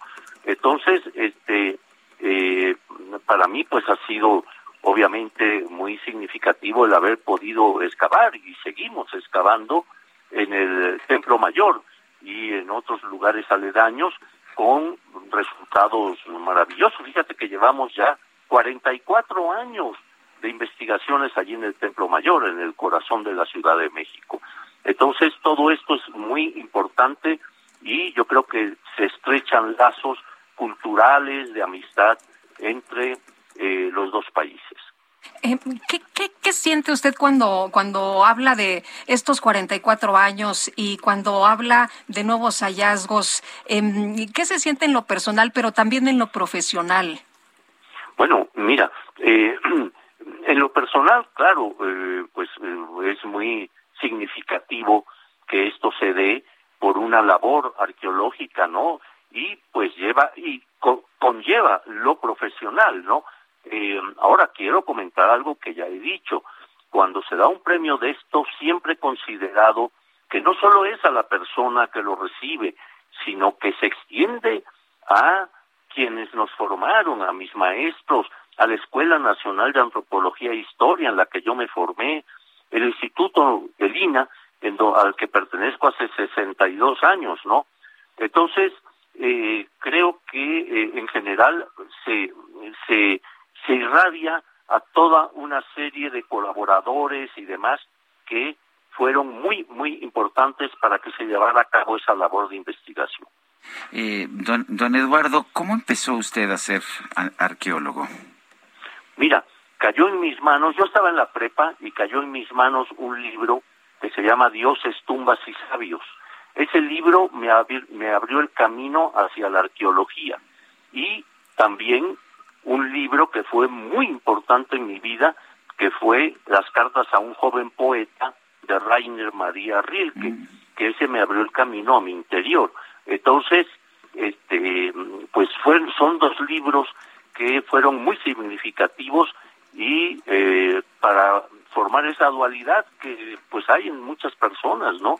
Por un lado el aspecto académico, científico, serio, ¿verdad? Y en el otro pues ese interior que, eh, que guarda uno celosamente, ¿no? Pues eh, le agradecemos eh, que haya platicado con nosotros así a bote pronto. Le mandamos un fuerte abrazo y nuestro reconocimiento. Muy amables, muchas gracias. Muchas Hasta luego, Eduardo Matos Moctezuma, reconocido este miércoles allá en España con el Premio Princesa de Asturias de Ciencias Sociales. Son las nueve con cuarenta y cinco minutos. Sergio Sarmiento, Lupita Juárez, gracias. Muy buenos días, amigos. ¿Qué tal? Si en estos días piensas renovar tu casa, estudiar algo nuevo o abrir un negocio, Crédito Personal Citibanamex te da el impulso que necesitas. Lo mejor es que no te cobra comisión por apertura y tiene pagos fijos mensuales con tasas de interés de las más competitivas. Es momento de que tus metas al fin sean una realidad. Pídelo en tu sucursal más cercana o desde Citibanamex móvil. Aprovecha esta oportunidad Requisitos y caten. Citibanamex.com. Bueno, pues vámonos con Toño Bautista, ¿verdad? De una buena vez. Toño, ¿cómo estás? Buenos días. Ahora sí que rapidito nos vamos contigo. Buenos días. Pues robos, secuestros, crimen organizado y violaciones a los derechos humanos son los principales problemas que enfrentan los migrantes que atraviesan el territorio mexicano para alcanzar la frontera con Estados Unidos. Pero esta semana un evento recordó un peligro potencial permanente que está en el camino que hacen los migrantes desde la frontera sur y que puede causar desde un malestar físico hasta la muerte. Se trata de la fauna regional. El fin de semana se reportó que agentes de la patrulla fronteriza de Estados Unidos avistaron un cocodrilo en el río Bravo en las aguas que están entre Eagles Pass del río en Texas y Acuña y Piedras Negras en Coahuila. El reptil de gran tamaño nadaba en aguas del afluente que atraviesan en muchas ocasiones las personas migrantes en su intento por llegar a Estados Unidos.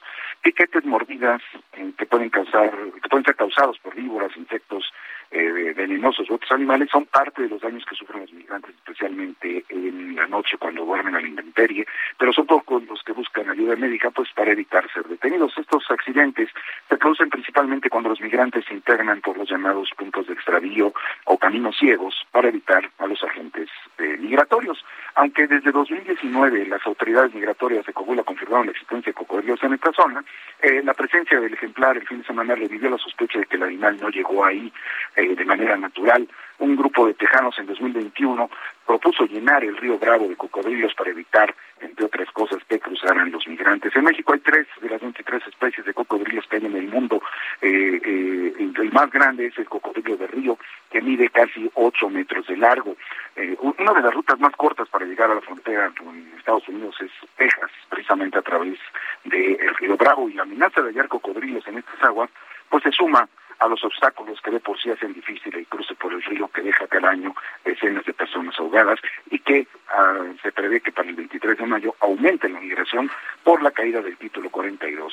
Así el panorama, Sergio Lupita, ahora con cocodrilos en el río Bravo. Híjole, esa no me la sabía, fíjate. Complicado. Complicadísimo. Complicado, sí, es, es, es una presencia que inesperada y que se vuelve un obstáculo más para el cruce de los migrantes.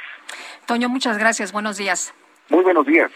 Rápidamente y antes de que nos despidamos, vamos a ir a un resumen, por supuesto, eh, con la información de eh, que se ha recabado esta mañana. Pero gracias, gracias a todos, todos los mensajes que he recibido en privado y en público sobre, pues, estas uh, declaraciones del presidente sobre mí, entre otras, gracias a Franco Carreño y a Isaías Robles, amigos y compañeros, gracias por sus palabras. Son las nueve de la mañana con cuarenta y nueve minutos. Emprendedores, empresarios e inversionistas, todos reunidos en un mismo lugar. La Feria Internacional de Franquicias, este 9, 10 y 11 de junio en el World Trade Center de la Ciudad de México. Las franquicias más exitosas del mercado. Regístrate en www.fif.com.mx.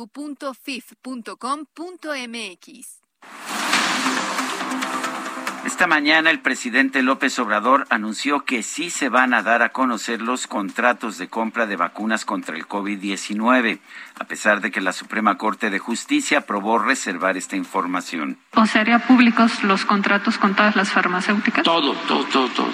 No tenemos nada que ocultar que el, el, ministro, bueno, algunos de los ministros argumentaban que esto podría complicar que posteriormente el gobierno pueda adquirir vacunas con estas farmacéuticas porque está en pues las sí, cláusulas. Eh, aunque legalmente sí, este, la Corte haya resuelto, nosotros no tenemos problema en dar a conocer la información. Por otro lado, el presidente López Obrador aseguró que su gobierno está dedicado a atender la crisis de desapariciones de personas y brindar apoyo a las familias afectadas. Se está este, haciendo un trabajo como nunca de búsqueda. Ningún gobierno se había ocupado de los desaparecidos, como ahora. Toda la Secretaría de Gobernación está dedicada a eso y a buscar fosas clandestinas porque no se debe de olvidar de que hubo una guerra contra el narcotráfico y durante esa guerra murieron muchos y los desaparecían. Entonces nosotros cuando llegamos asumimos la responsabilidad de buscarlos y de ayudar a los familiares y es lo que estamos haciendo. El secretario general de la Organización de las Naciones Unidas, Antonio Guterres, expresó su profunda tristeza por las más de 100.000 personas que han sido declaradas desaparecidas en México. Que la Fiscalía de Veracruz detuvo a una persona equivocada por el asesinato de las periodistas Yesenia Mollinedo y Joana García, Ramiro Mollinedo, hermano de Yesenia, exigió a las autoridades estatales dejar de hacer niñerías. La Fiscalía General del Estado de Veracruz tiene que dejar de ser niñerías. Los verdaderos sicarios andan sueltos y es probablemente que ya hayan salido del Estado de Veracruz. Estamos temerosos, estamos confundidos, estamos desesperados. No sé qué pasa con la Fiscalía General del Estado, pero sí ocupa y preocupa que, como ustedes lo saben ya a nivel nacional, atrapan a un supuesto eh, de un supuesto apodo del Mara, resulta que no es. Imagínate cómo no podemos sentir el gobierno de la Ciudad de México reportó una disminución de 62.7% en la incidencia de homicidios dolosos y de 58.8% en los delitos de alto impacto. El presidente de Turquía, Recep Tayyip Erdogan, insistió en que no va a aceptar la incorporación de Finlandia ni de Suecia a la OTAN al considerar que estos países apoyan al terrorismo.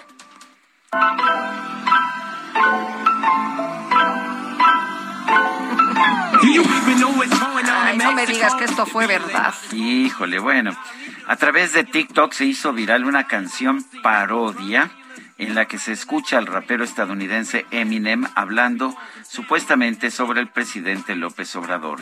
El material fue elaborado con fragmentos de canciones de Eminem sobre una pista musical genérica del sitio DistroKid. Esta mañana, Elizabeth García Vilchis, titular de la sección Quienes quieren las mentiras, incluyó esta parodia en su presentación. Eminem no ha compuesto ninguna tiradera contra AMLO y tampoco dedicó estrofas a hablar de las conferencias mañaneras del presidente de México. Todo esto es un invento. pues más que un invento, es una parodia, pero se ve que... Esto es una burla ya, no, no, no, no, mejor vámonos, mi querido Sergio. Se lo tomó en serio, ¿verdad? Oye, nos tiene que explicar. lo que es una parodia. Bueno, bueno, esta señora no lo entendió. que una parodia no es, no es ah, realmente Es falso, pero no es verdadero, ¿o cómo era? Sí, así es. bueno, mejor, nos vamos, Guadalupe. Fíjate que, que ya se nos acabó el tiempo, pero ¿te parece que nos, nos escuchemos mañana? Me parece muy bien, a las 7 en punto. Aquí los esperamos como todos los días. Bueno, están ya escribiendo, me están mandando ya mensajes de lo que opinan de, lo, de la declaración de la señora Vilchis, pero, pero mejor lo, lo hablamos mañana. Que la pasen todos muy bien, disfruten este día y mañana tempranito aquí los esperamos a las 7 en punto. Gracias, gracias de todo corazón.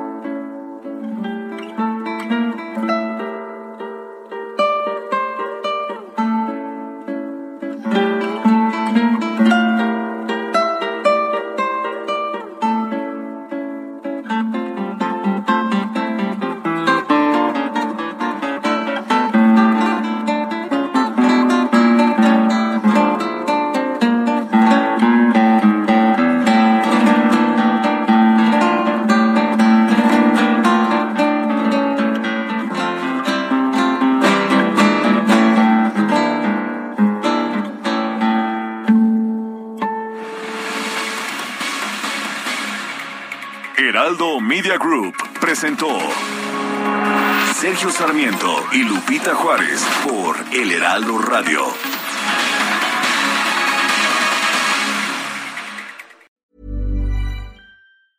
Tired of ads barging into your favorite news podcasts? Good news. Ad-free listening is available on Amazon Music. For all the music plus top podcasts included with your Prime membership. Stay up to date on everything newsworthy by downloading the Amazon Music app for free or go to amazon.com slash news ad free. That's amazon.com slash news ad free to catch up on the latest episodes without the ads.